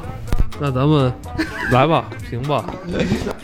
我我对荧幕上的女性角色都没有什么印象。不是，就为为了能选出来，就现在我们说的这四个，你你投，那肯定我们四人一人票。然后现在你跟小王就有决定权了。然后你们俩给投投这四个，投给谁？你们俩不是一个吗？不是不是，女总统。我我我我神女侠，她是她是神女侠，她她姑，不是她她姨，她姨神女侠的姨，嗯嗯，她姨。我还是比较倾向那个。就是那个，就是女总统，真多冷。嗯，哎，往后还有什么？蛋蛋挞说说一个，我说一个，我我提一个奖项吧，我提一个就是这个，呃，最狗尾续貂奖，因为这个今年很多续集，对，今年有很多的续集，然后有一些续集让我们看的很爽，然后有一些续集让我们看的特别想砸电脑，然后我这里面提几个啊。第一个是这个《电锯惊魂》第八集啊，因为这个《电锯惊魂》呢，我咱们都知道这国内没有公映啊，所以我看的是这个剧场版，就是现场版啊，就是也叫枪版啊。然后就是观影体验首先特别不好，观影体验首先特别不好，因为这个它剧场版嘛，你懂的，就是有的时候还有人咳嗽什么的啊。然后好多细节我没看清楚，但是这这个就是《电锯惊魂》第八集实在是。就真的没法说了，已经，因为第一，它的这里面用的一个核心的梗，之前在第五集还是第六集已经用过了，就是他拍的这个，就是正在发生的这个凶杀案和最后的梗是完全发生在两个时间段的，就是一个是他现在正在叙述的这个凶杀案，其实是十年前的，就是你看到最后你会知道它是一个十年前的事儿。首先，这个第五集还是第六集已经用过了。然后最后他又把那老头搬出来，就是来来，我也不知道是要干什么，是要救场吗？就是就感觉这个电锯门就是源源不断的老有新的门徒加入。就跟你说，主要就这就赖就赖在他妈那 老头第三集给写死了，写死了。对，我跟你说真他妈讨厌。对，就我估计那个那导演肯定特别坏，当时就没想让人往后拍。不是，那这个为什么都拍到八了？就就所以就有狗尾续貂嘛，有拥趸，完了大家还是喜欢。对，不行开宇宙吧。然后条宇宙线里边老头活着呢。对对对，啊，退休宇宙。然后还有那个，那不是，那你呃，这个奖项是什么奖项？就是最最狗尾续貂奖。你就就听了一个那个讲了一个电电八，完了说好呃最烂续集，最烂续集，然后你给了一个差评嘛。这是这是第一个提名，然后第二个提名是这个卑鄙的我第三集。就是呃，神偷奶爸第三集。对对对。呃，虽然就是这里边的主演，我也不喜欢。对，虽然这里边主演就是配音还是史蒂夫卡瑞尔，就这个演员我很喜欢，但是就这个第三集他用的这个讲的这件事儿实在是不是特别好。我觉得，因为第一集跟第二集他讲的是一个人心路历程转变这样一个过程，就是他第三集我觉得就开始纯玩了，就等于把你之前故事不够精彩。对，就是你把你之前拔上你那高度又生给摁下来了。嗯啊，然后就是。这是第二个提名，然后第三个提名投给这个速八，好像不能叫速八是吧？就是他们说，因为速八就听着特别的流氓，跟要开房似的，所以叫鸡啊，所以就是反正就是《速度与激情》，对，所以就是《速度与激情》第八集。呃，虽然没看，没看，没看，没看。虽然说这里边有我特别喜欢的这个查理斯·塞隆啊，但是就是哦，嗯，有查理斯·塞隆，但是呢，就是第八集，我觉得就是唯一的一个好处啊，就是唯一的一个好处。这首先这个剧情没法说了，已经就是大家基本上你看前十分钟后边的你就都知道怎么回事了。但是这里边唯一的一个好处呢，就是在就告诉我们一个道理，就是在演员岁数比较大打不动的时候，你怎么来拍这个动作片？就是开始玩远程控制。但是这梗又不是新梗，这个梗在钢铁侠第三集的时候已经用过了，就是在这个托尼斯塔克老师岁数大的时候，他已经没有办法拿钢铁侠这个身份去跟人肉搏的时候，怎么办呢？我遥控一堆这个 suit，对吧？就是他那里边 suit 就是他的那个什么，就是机器人，对，他可以遥控他的这个机器装甲。那这里边呢，就是这个查理斯塞隆老师呢，因为岁数大，我不能就是以一个动作演员的身份去完成这个反派的过程中呢，我就开始给你玩遥控汽车，就是他这里边有好多那个僵尸汽车嘛。然后最后他是遥控的那个核潜艇跟这个汽车来干嘛？就是我就后来我就想这第九集怎么拍呢？就是你只能上太空了呗。你想之前坦克、飞机全干过了，然后这次核潜艇都干了。一开始对这个系列是挺喜欢的，对啊，是讲有关这种车的文化，对对对，改装车的东西，对。但是我不知道从哪集开始，就是车的东西越来越少，没错，然后就变成了动作，就纯动作，而且。车吧，不像我记得早期有很多改装车，没错，就是一些那种量产车完改装的那种东西在里边。完后期就变成很多那种超跑的那种，没错没错，那种炫耀了。对，就是我我不知道是怎么着，是是不是因为票房一直都不错，是不是一直都不错，一直都不错，然后成本越来越高，然后人也足够赚钱，然后就雪球越滚越大，就是感觉。不是一个跟车有太多关系，可能车在这里边已经都不算主角了吧？所以，因为有一个说法是因为巨石强森的加入，有这么一个说法，说因为巨石强森加入和内部发生了很多矛盾，他抢戏抢太狠，他又跟车没关系，他得干。啊，强森抢戏不是说那谁抢戏吗？郭达，郭 郭达。郭达还没到敢抢戏的份儿，不是说那是那个谁塞尔文迪塞，呃，文迪塞本身就是这个这个就就是爷，就是文迪塞是是是这个 family 的家长，哦，family 对得是个 family 的家长，所以说有时候是说跟强森有关系，不是就除了这这这几部，我觉得你不是喜欢强森吗？我记得我没那么喜欢，没我只是喜欢看 WWF，现在现在 WWE 了，你还你还还有什么？还有那个广告金刚第五集。是吧？广告金刚 第五集，这是我的第四个提名啊。然后后边还我都没看，然后听过，对变形金刚，变形金刚第五集啊哦哦。然后后边还有一些就是我我没看就不说了啊，比如什么蓝精灵什么第三集这种，我后边没看就不说了啊。我就是我觉得这个奖项应该是在前四个提名里产生。再来一个提名，那个金装律师第七季。剧马上就要结束了，整个第七季人设全都崩塌了。每个主角就是互怼，有一点小事儿就疯狂吵架，每个人都肝火特别旺。我觉得这剧 肝火特别旺。对，然后这剧，嗯，之前几季吧，就有一种慢慢偏离那个律师线。当然，这个剧本身也不是那种律政剧，它其实是有点时装剧啊，那种都市言情剧那种走向的。但是呢，这个剧里面的人现在。本身那个主角麦克吧，本身一直就是骗起来的，然后他到现在呢，仗着自己翅膀有点硬了，然后就往出开始跟他老板吵架，跟他朋友吵架，跟他老婆吵架，反正就是逮谁。怼谁就这么一个律师不就这样吗？对，但是我觉得这剧现在就是已经没有原来那种相爱相杀、互相宠那种感觉了，现在已经是烟火弥漫的一部剧了。我觉得这个剧它一直声称第自己第七季完结，其实好多美剧都是第七季完结，现在感觉这第七季还不如不出呢，还不如上一季直接完了呢。烂尾了，烂尾了，烂尾了。英文这边叫什么？Suits。不是诉讼双雄吗？对，它中文可以翻金装律师，也可以翻诉讼双雄。哦哦哦，嗯，来来来，不是那你们这个都没提《加勒比海盗五》啊？没看，我怕都没看，你都不还行还行，《加勒加勒比海盗五》还我还能看下去，我还能看。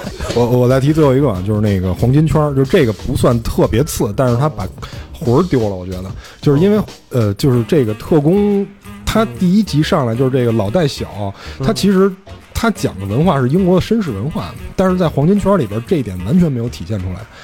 然后就是就是，我觉得在这黄金圈里边，这戴米莫尔他演的这个有点用力过猛，就有点用力过猛了。虽然说人家老戏骨，然后人演技也不差，但我觉得在这里边他为了就是打造这个女反派形象，有点用力过了。所以，我再提这个最后一个了，我觉得应该这个奖应该在前四个里边产生，应该是。我知道，就前四我已经忘了，前四是什么？再说一遍。呃，那个啊，你这这这这这块这块先来，呃，重呃，变形金刚，嗯，变形金刚，不是你重复一遍，你 重复，我们都忘了，再再再把前四个重复一遍啊，那个卑鄙的我第三集啊，然后那个速度与激情第八集，嗯，然后变形金刚第五集，嗯，还有什么来着？你他妈还有还有对对，还有一个是《电锯惊魂》，《电锯惊魂》的第八集。嗯嗯嗯，来来，我我选变形金刚吧，实在是我我这人看片儿就像刚才 CS 说那个《加勒比海盗五》，我都能看见，我觉得还行，挺好玩。就我看片儿要求比比较低嘛，嗯就但是变形金刚五是让我一个崩崩崩崩溃的，就是在这个两个多小时的过程中，就一直是啊，就是完了怎么讲？我记得之前我说过啊，就是你的不是干涩，就是就是。不是不是不是，不是他都他都他都弄完了，他他他不让你高潮，就这个特讨厌，你明白吗？就 就就这很痛苦，就是你我可以带着一个你是一个很烂的片儿的心态去看，为了情怀我就看看变形就完了。你不要开始在故事一开始干我这片儿特牛逼，你开始宣传我都可以不相信。但是那个故事在从一开始又他妈头领战士吧，又热破吧，这个吧那个吧全出来，一个亚瑟王吧全出来，最后一个没给你落下去，然后就开头给你弄得倍儿兴奋，然后到最后你活儿就这样吗？就就对吧？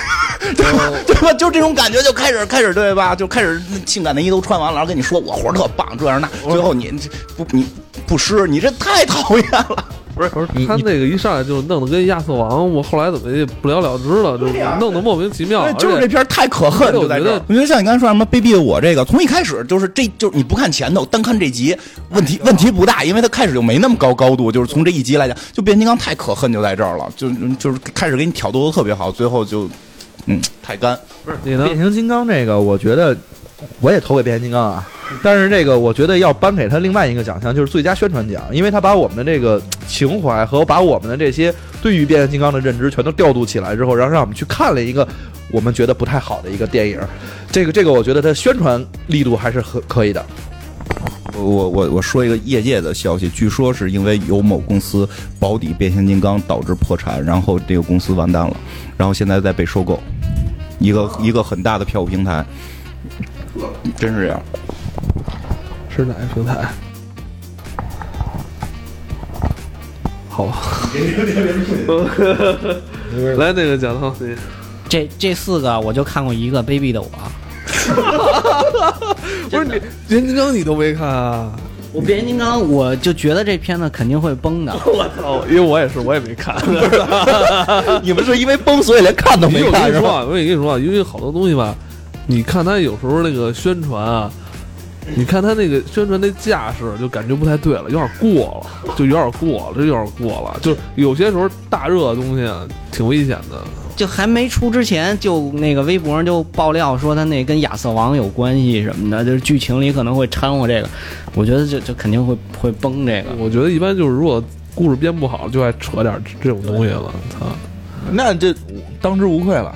啊，不是肯定有还有广告金刚了吗？不是还有还有吗？不没了，就是这提的，我估计就是这四个最烂了，后边那个黄金圈什么的那都没这烂。嗯已经有一半人投票给变形金刚了，广告金刚对，包括，但至少有一点，变形金刚有一点好的就是国外看的是删减版，我们看的是完整版，因为我们比国外多两分钟。就我们其实是有一种优越感的。哦，来下一个吧，下一个吧，下一个。你来评吗？呃我来评啊，你来评一个奖项。我就看一下啊。嗯，稍等稍等。哎，我这儿有一个最具破坏力角色。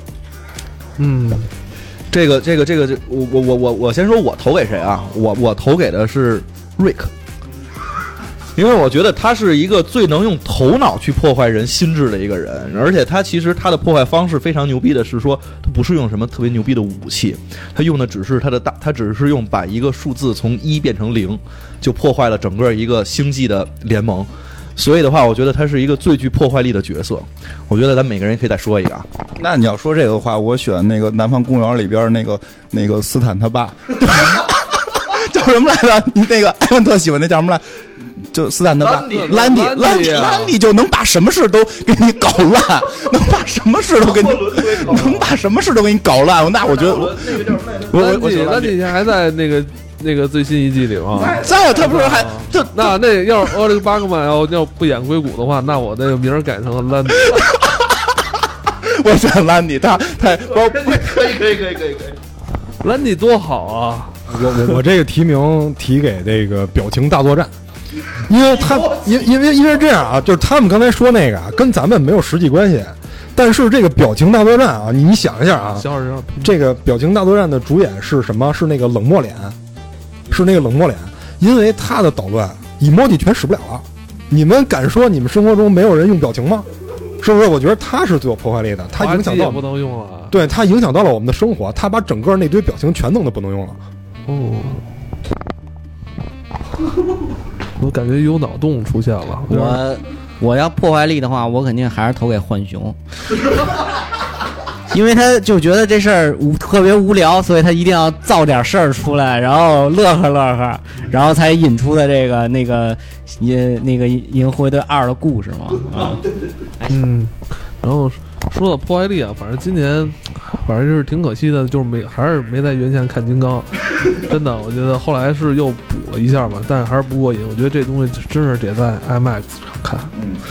完了，金刚，对对对，还是提名给金金刚，因为金刚还是让我每次看到金刚还是很感动。那这样吧，就一人选了一个，这样我们选一个不是自己选的那个，就就能够知道谁是冠军了。我想想啊，那个，那好像应该我我会选给蛋挞那个那个冷漠的表情，对冷漠的表情太可怕了，冷漠表情太可怕，大家要慎用，就回话不要回欧，回话不要回欧，不要回呵呵，好吧？不是，那我要投的话，我得投给兰迪啊。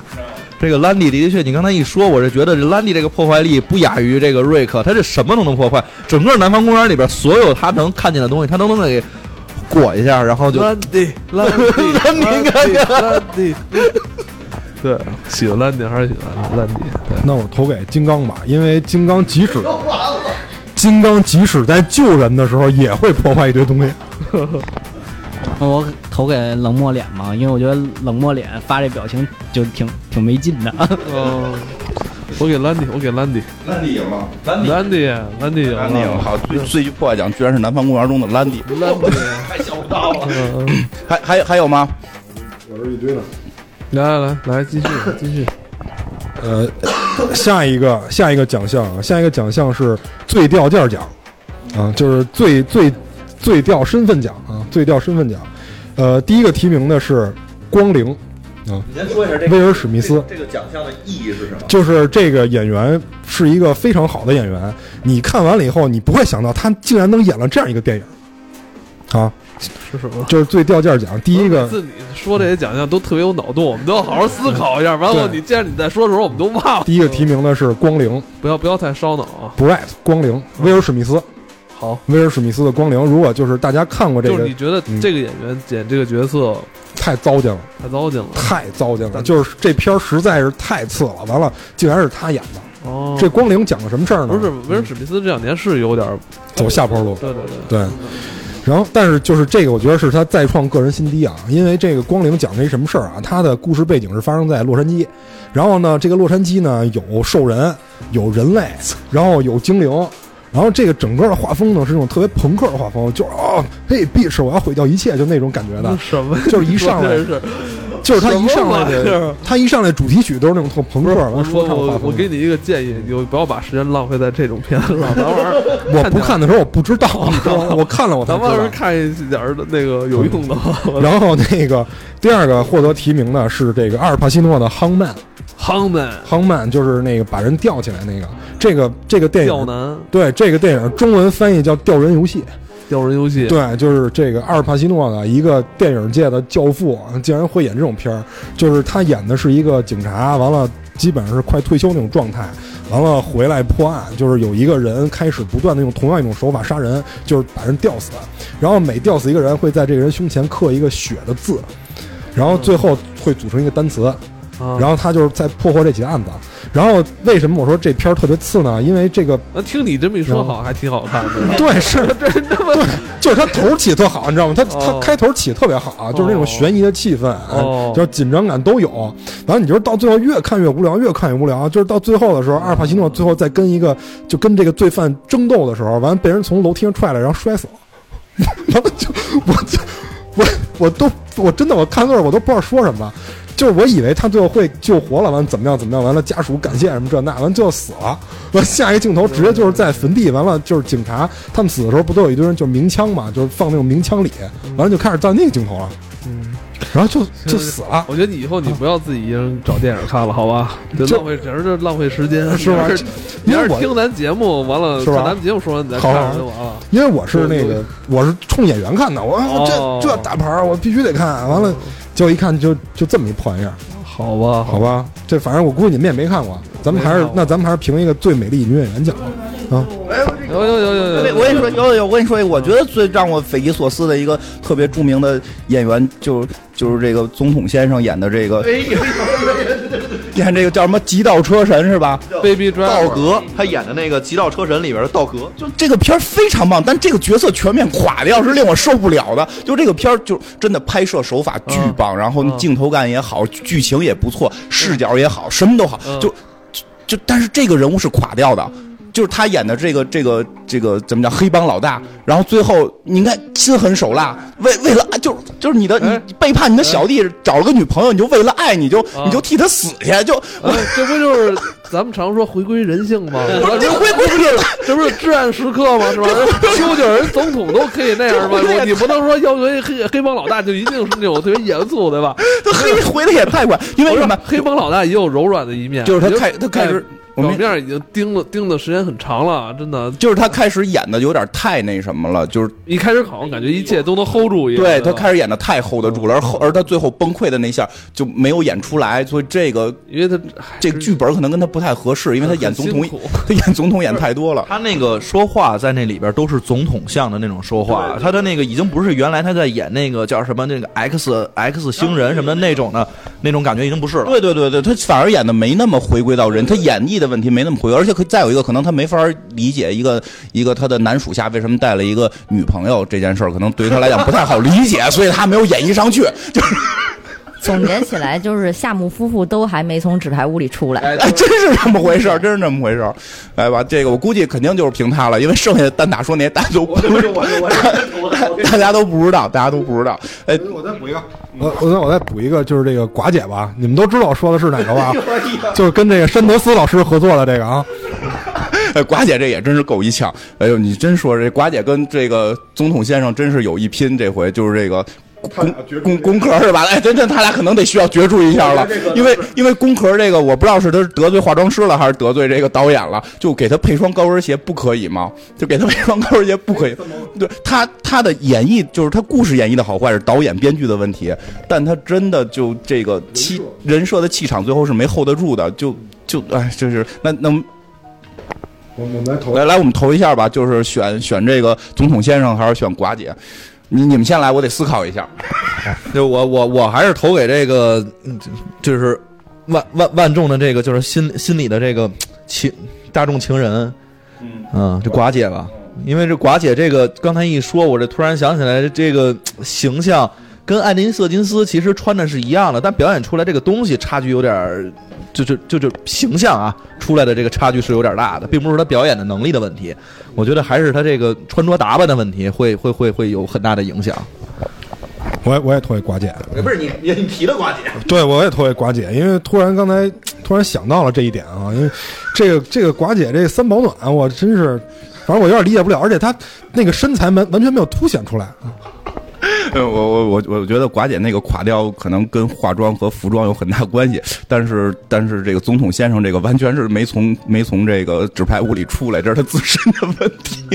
对对，我我我我给我给总统先生，总统先生那个叫本我派表演，我可以替他说一句，好吧？来，你你你们俩选一下寡姐还是总统先生？现在只有这两个。对对对，因为那俩你们肯定没看过。工科里的寡姐还是，其实我还挺认可总统的，那就给寡姐呗。因为我觉得，如果任何一个人坐在他那个位置，可能也不一定能比他表现更好，你知道吗？那角色可能那就就真就就不用选了。寡姐，这个就是叫什么最最掉价奖是给了寡姐是吧？来来，那个我我说一个，我说一个最佳情侣吧。因为实际上我我脑海中没想出这，我想了三个，我没想出这三个来是是是是哪个会更好。其实。之前提到了两个，一个是这个这个二零四九这个呃嗯《银翼杀手》里边这个嗯生化人和 AI 这个故事。就虽然 AI 这个爱情是是一个被设定的爱情，但是你就感觉它是那么那么那么的真，就是而且确实很很很很很戳泪点。然后再有一个就是刚才提到北极星和那个假太阳黑子，就是因为因为太美了，就是太浪漫了，太美了。再有一个就是我会觉得就是这个 Baby Driver 里边的。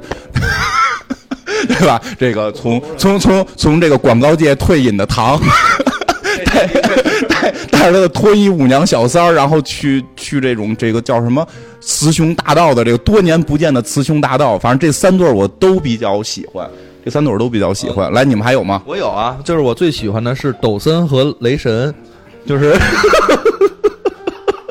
这对情侣实在是太鸳鸯了。你看这。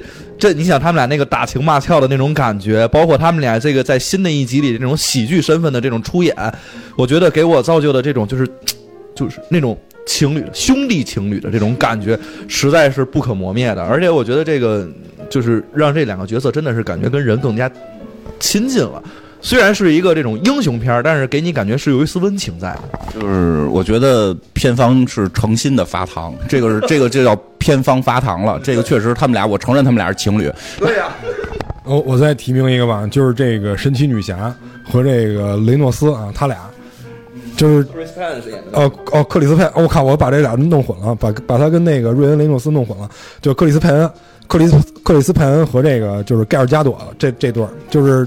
呃，因为神奇女侠一上来是那种就是不谙世事的那种，就是小姑娘的那种形象、那种心态，因为她也确实没有跟这个人类社会接触过。然后这个就是她演的这个飞行员呢，这个南方这个飞行员呢，显然又是那种就是有点中二病的那种，就是我要拯救世界，然后我就是靠着一腔热血，我就要如何如何这种。所以我觉得他俩在一块儿其实有点极致，就是虽然有点脱离我们现实生活，但是在另外一个层面讲比较极致。所以我再提名这一对儿。我提名小辣椒和 和钢铁侠，虽然是客串在，虽然是在蜘蛛侠里客串，但是也发了糖，就是补了这个从一开始大家一直的夙愿吧。行，咱们现在投票吧。来来投票，对，就现在有好几对了，好几对了，就来。广什么广告狂人？对，有这 Baby Driver 里边广告狂人，在退隐广告界之后，带着他的那个脱衣舞娘小三儿，这个出去劫钱的这一段，我我我总觉得他们俩是最就是最上相的这种情侣的感觉。就是虽然北极星也很漂亮啊，但是我觉得那个那个那个那个女孩也很漂亮，所以的话，我我我也是投给他们。但是我是因为觉得他们俩最最好看。哦，行吧，我还是想了想，可能。科幻的这个这个骨子里还是喜欢科幻，我会投给二零四九的 AI 和仿生人。那我就投给不不，我投给那个极道车神，又浣熊是吗？他投的是浣熊和格鲁特，他投的是浣熊和格鲁特。那个我就投那个极道车神那个，因为那女的长得好看。嗯嗯嗯，我我其实你要说从颜值来说，哎，咱这是情侣奖，情侣情侣情侣奖那。那我觉得还是那个谁，那个广告狂人，就是还是那段是吧？对对，那那那段，对对，那段实在是颜值上太那什么了。那俩反正一出场就是你不停在摸我，我不停在摸你，对对，就是那个状态。对对对，尤尤其是他们在餐厅里边，后来被黑人说说的那段，就是就是嗯，好吧，那后来来来后边。就是我这刚才其实有几个奖项已经被被被说过了，一个是最佳复刻奖，其实因为今年真的是复刻的也挺多的嘛，包括其实就拍的一些续集的，这刚才说了，这这个这这还这个这个是这样，因为刚才蛋挞说了一个最烂续集，咱们再评，就咱评一个最好续集吧，好吧？嗯嗯，来你先提，我的提就是《天行之城》嘛，这么大乱，就是。就是《天行之城》算第五元素的那个续集是吧？可以可以可以，还有吗？蛋挞有吗？那我就提那个金刚和蜘蛛侠吧，金刚也算续集嘛，因为他要开启一个新宇宙嘛。然后蜘蛛侠就不用说了吧，这个是算回归第一第一集对吧？回归了以后的第一集，我提这两个。那我肯定银河护卫队啊！操，今天这没法评了，其实就是都是自己喜欢这几个，我操。就是那个，嗯，其实我会比较喜欢金刚狼三这个，因为确实比较喜欢，但我觉得金刚狼三有点独立成片了，它。不像是一个续着的续作，它有点独立成篇。嗯，因为那个《银河护卫队》我也挺喜欢，但是之前没没给他评，就我投《银河护卫队》吧。但我说一下，《银河护卫队二》之所以我没那么喜欢的原因，是因为我一直带入的星爵他找到了一个有钱的爸爸。为什么我有钱的爸爸还不出现？是我至今，而且我觉得现在岁数越来越大了，可能这个有钱的爸爸也出现不了了，就是会让讨厌他了是吧？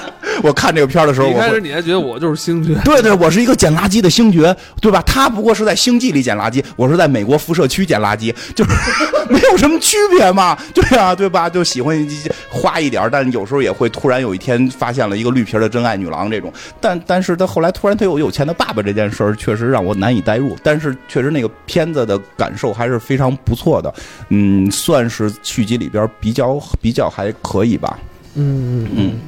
对，《银翼杀手》也是续集。嗯嗯，对，《银翼杀手》也是续集。但是但是，其实说实话，今年续集不错的挺多。但是金刚算续集吗？那这不算续集，但但是但是那个《千星之城》都他妈算续集了。金刚不是，咱咱就说正统正正经因为现在我有点倒不，我现在有点倒不清楚这个金刚这。金刚算金刚算就是不是金刚算之前的美美版美版哥斯拉续集，它是哥斯拉的那个续集。对对对对，因为后边不接了那金刚续集，对他不是金刚续集版的哥斯拉是不是就是前两对对对，就是哥斯拉帮助地球人去抗击另外那个怪物那个。对对对，就是那个哥斯拉，金刚是他的续集，明确了，明确了是，而且包括后边同一公司出的，同一公司出的，而且后边还会有摩斯拉，摩斯拉，然后还会有，还会在二零二零年吧，之前说二零二零年金刚大战哥斯拉，而且现在最新的消息是说环太平洋也是这个宇宙。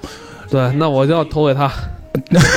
景景田宇宙对景田宇宙，就是景田是主战怪兽，从饕餮开始，从饕餮、哥斯拉，然后金刚，然后到未来的那个。这个奖是什么奖？你们说的这个奖？最好的续集奖。最好这这这是最好续作，就它了。不过我我要等着看后边大蛾子呢。说说说实话，今年我觉得有些续作也还不错，包括像异形的也还好。异形都给忘了。异形的真的也还不错，因为他把很多。投给异形，我投给异形，投给异形是吗？现在我现在这怎么记性这越来越差了？异形也还不错，其实《星球崛起》我觉得也还不错，都都还可以。又改了是吗？又改了，你又改了，你又改《普罗米修斯二》。嗯，普罗，你又改《普罗米修斯二》了。对对对，来来，那《普罗米修斯二》是我今年嗯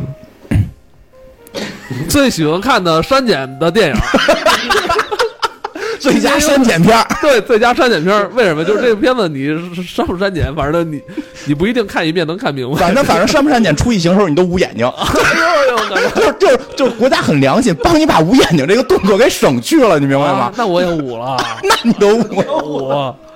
呃，行吧，行吧，那那那这个说到这还真是，我觉得今年咱们，呃，咱们国家有咱们国家情况嘛，咱们可能有些引进片要。有一些删减啊，这里边也肯定不可避免的一些黄暴或裸露的片段啊。对，觉得异异形这片挺好，就是。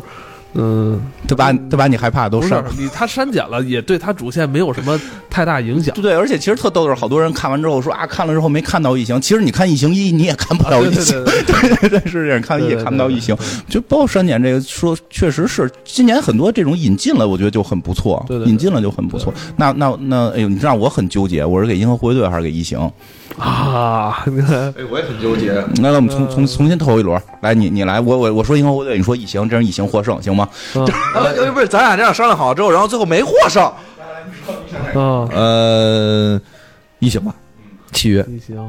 契约，我我投给《银翼杀手》，因为《银翼杀手》在我的这几个奖项里，它同时还获得了最美女主奖，然后以及那个以及最佳海报奖。因为我是以一个广告从业者的身份告诉大家，我是有科学的。为什么要评它当最佳海报奖？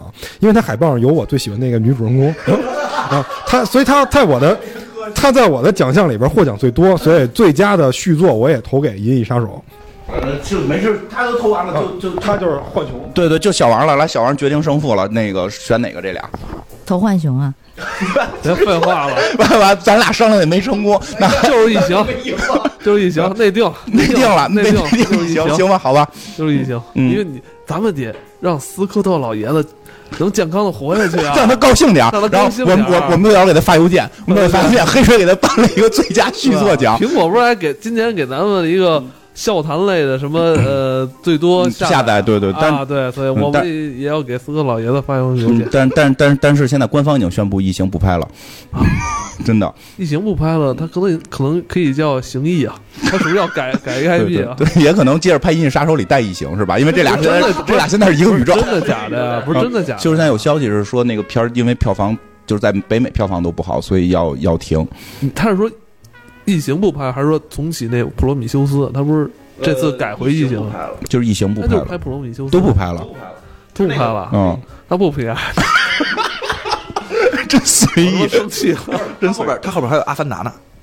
不是《阿凡达》不是他拍的，不是他拍的。对，《阿凡达》就是卡神拍的嘛，就是福克斯的片子。对啊，就是我我想就是给大家安利一些电影，就是我推荐一下刚才我说那个《酒会》，因为它是首先这个片子时间很短啊，七十分钟，然后演员就那么五六个人，同时场景没有换，就是在一个屋子里。然后这个电影它最大的看点其实厚积薄发，因为它前七十分钟。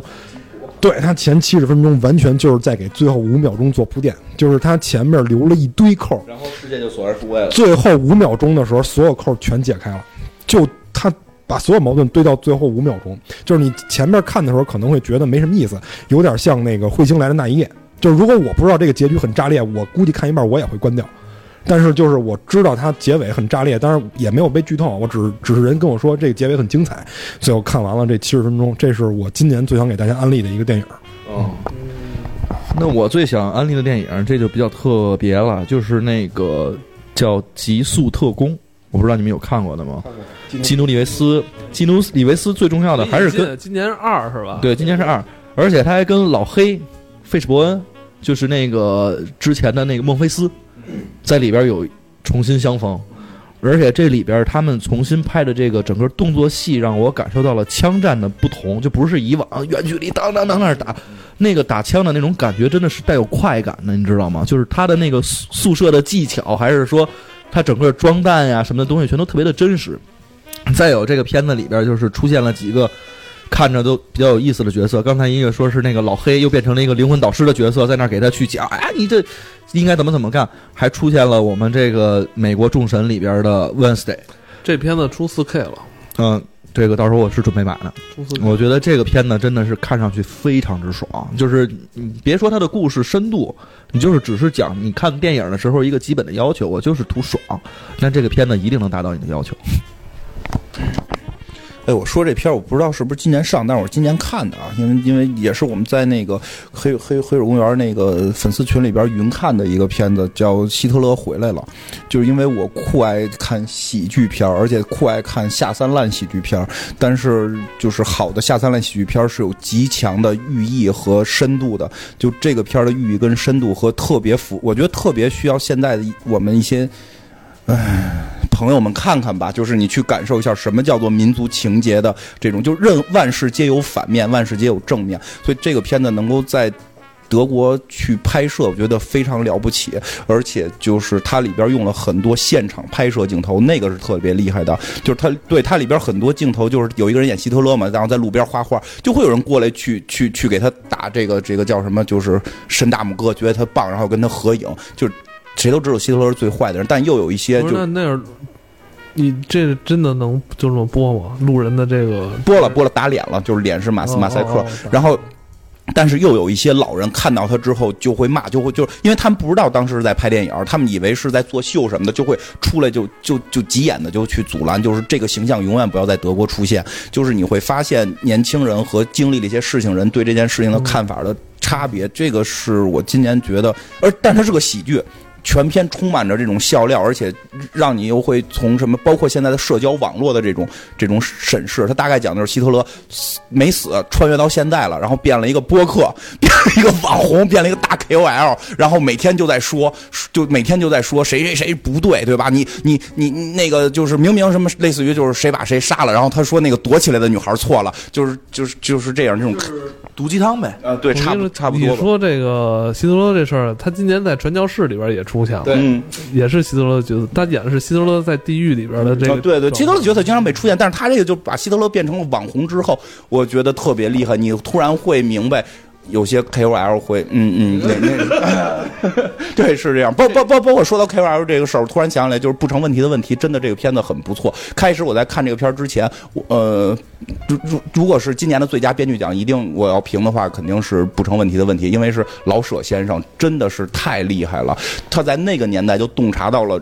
人性或者说中国人的一些特性，而且它里边有就是开始我会认为是以范伟这个角色讲他怎么拍马屁，但你往里去看吧，不只是这样，就是它里边会有一个帮助范伟，就是范伟演的那个人的那个角色，他就是一个在煽动群众，然后说的话都是大实话，但是你你会去考虑他说的到底对不对，就非常具有 K O L 潜质，这就叫带节奏，对对对，特别能带节奏，然后明明是一个你觉得。就是你开上帝视角，觉得是一个错事儿，但是他能把这个事儿从他的视角里说对了，然后煽动所有人的情绪，去把一个正确的事情给你搞搞搞坏，这很厉害。嗯。我推荐大家看一个特别难看的电影，就是特别猎奇，据说是美国那个就是历史上特别次的，好像叫《房间》，然后说就一个人演的，然后好长时间，然后现在这个片子还被傅兰兰他们。拍了一个就是这个怎么拍这片子的事儿，拍了一个喜剧片儿，我觉得大家应该看看到底有多烂，可能据说是比那表情包还要烂。零分之下是吗？那个推荐大家看《一万》第二季。一万第二季的那个整个剧情的爆裂程度达到了一个新的高度，尤其是在倒数第二集的时候，当一切谜底揭开那一刻。补充一句，因为亿万的第一季是根据真人真事改编的，然后亿万的第二季已经脱离了那个真实的事件了，所以他开始玩的更大，所以大家会看到这个第二季的这个剧情。尤其我当时看完了第二季倒数第二集以后，我认为他能获艾美奖，但他好像只获了一个提名，他没有获得那个艾美奖。这说完了吧？我说完了，嗯，对你了。哎，今年啊，最安利最安利奖、推荐奖，那个跟大家推荐。哎，反正今年看好多东西都特别着急，嗯，都是干着别的事儿往里边看的，我也没那么多功夫。我觉得就质量比较高的还是《Us》。我觉得这一年里边就年初看这一个剧，完了其他的就再也没有超过他的，的确挺触动我的，讲的这些事儿。虽然现在这剧被好多人觉得它就是鸡汤味儿太浓了啊，但是我觉得比较合我的口味吧。我还是想跟大家干了这碗鸡汤，是吧？啊，壮士们，跟我干了这碗鸡汤。我觉得就是在年底吧，这种时间段吧，嗯，怎么说？总结这一年的工作学习啊，同时对新新的一年展望这么一个阶段，就是很多人都会反思嘛，都会去想一想这这一年。过得怎么样啊？是吧？我觉得这种剧也挺适合在假期里看，也是讲家庭的内容吧。嗯，过年时间也是跟家人在一起时间最长的这么一个时间，还是推荐这个。哎，我去年好像也是推荐这个吧？今年还是暂时还没有看到比它对我来说更好的。就这样，完了完事儿了？还有吗？没什么了吧？拜拜年。嗯，拜拜年。拜拜您！今天也用了这么长时间跟大家好好回顾这一年的咱们看过的影视剧啊。其实咱们今天还没跟大家说游戏呢，这这年也玩了好多游戏。操，嗯，我觉得游游戏这个咱们可以放到春节春节之后跟大家聊一聊，因为我们可能只能利用假期时间，嗯，玩玩玩几天游戏了，嗯。可以像去年似的，去年的春节之后第一集不就是这个《生化危机》？生化危机嘛，春节之后第一期，咱们也可以做一期跟游戏有关的，因为咱们只能是在玩完之后赶紧聊，要是就忘了，要是忘了。同时呢，也要感谢咱们这些各大音频平台的这些编辑这一年来对咱们的支持跟照顾吧，呃。感谢喜马拉雅 FM、企鹅 FM、苹果播 苹果播客是吧？网网网易云，感谢这些平台对咱们的支持吧。然后，对对对，说点是那什么的，就是其实还真的还得要感谢，我觉得还得挺感谢我们的一些兄弟台。其实像今像去年。就就是一一六年，我们其实没跟什么别的台合作过。像今年，我们也开始跟其他台。张法中在前一年是跟那个张法中老师合作过一次，支持一下法中的 张法中的美术史。对对对，法张张那个张老师确实在美术史方面讲的也非常好。然后像，但是今年更多的就是像跟这个日坛公园，对吧？跟日坛公园，我们做了就是算很深度的合作，也跟这个李叔这个小小伙子他们就是。真有时候就觉得相见恨晚，这个也挺感谢他们的，他们我们也交流了很多，我觉得给了我们很多帮助，包括还有像套词，还有像地球硬化，都跟我们有一些合作，其实还还这个感觉挺好的，我觉得就是做播客的。都是一家人，大家没有就在一块儿是聊得来的。我其实，在新的一年，可能我们会有一些更多的方式的合作，不一定都是说在节目里边去怎么样，可能会有更多方式的合作吧。然后也希望大家支持这些有台，就只有我真是这么觉得，就只有大家都好才是真的好。趣谈类节目，新那个苹果播客给我们分叫定位叫趣谈类节目，对吧？我们先趣谈类节目在一起，然后。对，是是是这样，这，然后再有就是，我也挺感谢好多听众的，因为今年我们在上半年的时候做了直播。尝试了直播，但是后来因为工作的原因，我们没法继续搞了。但在直播过程中，我们就是像什么这个大爷呀，然后这个队长啊等等吧，艾瑞克好多朋友帮我们去建了粉丝群，建了 YY 群啊，还有宝宝是吧？然后也说到 QQ 群了，我还特别感谢一下 QQ 群的管理员老猫，因为我平时上 QQ 群比较少嘛，管理员呢就是给他们俩了。他们平时可以说是每天在线至少七八个小时是有的，嗯，而且同时节目更新之后。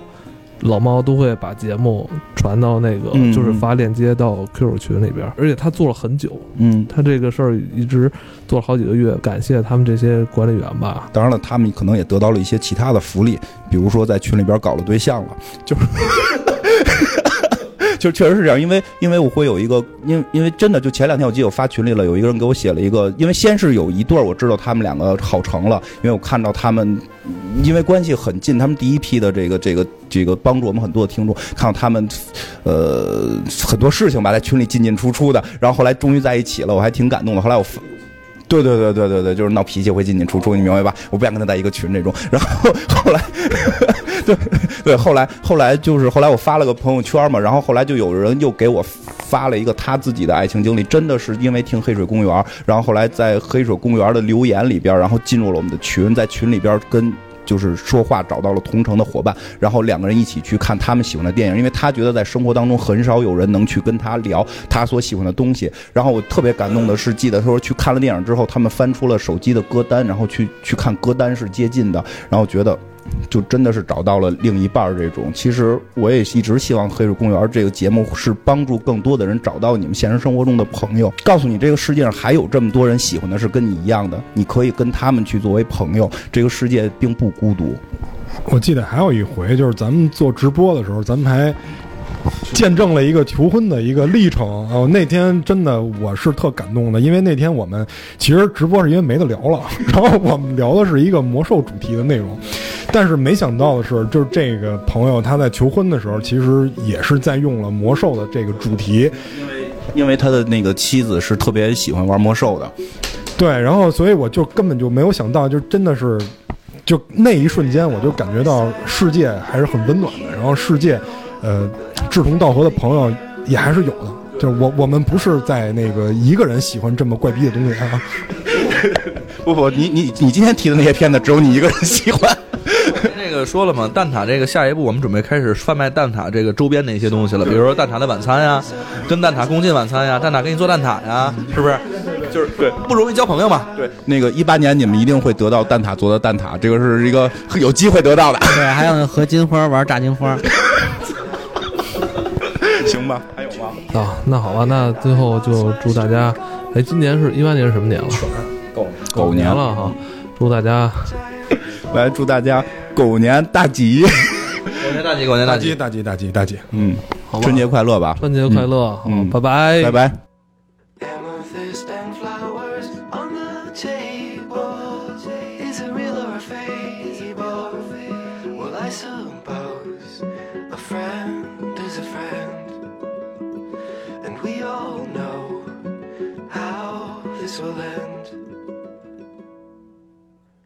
Swift that finds me, be my keeper. Silhouette of a cedar.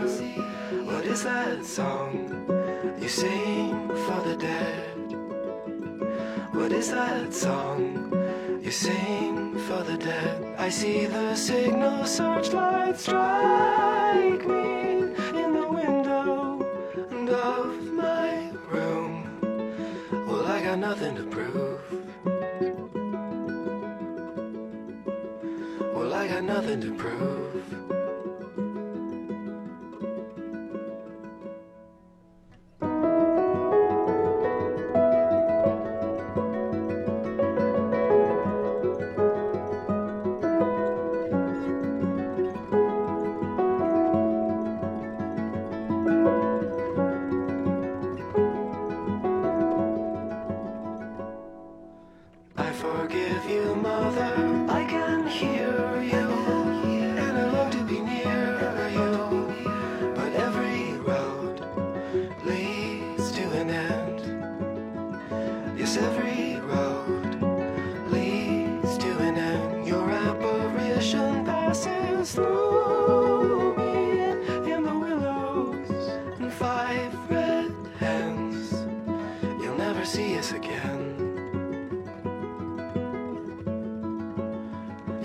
See us again.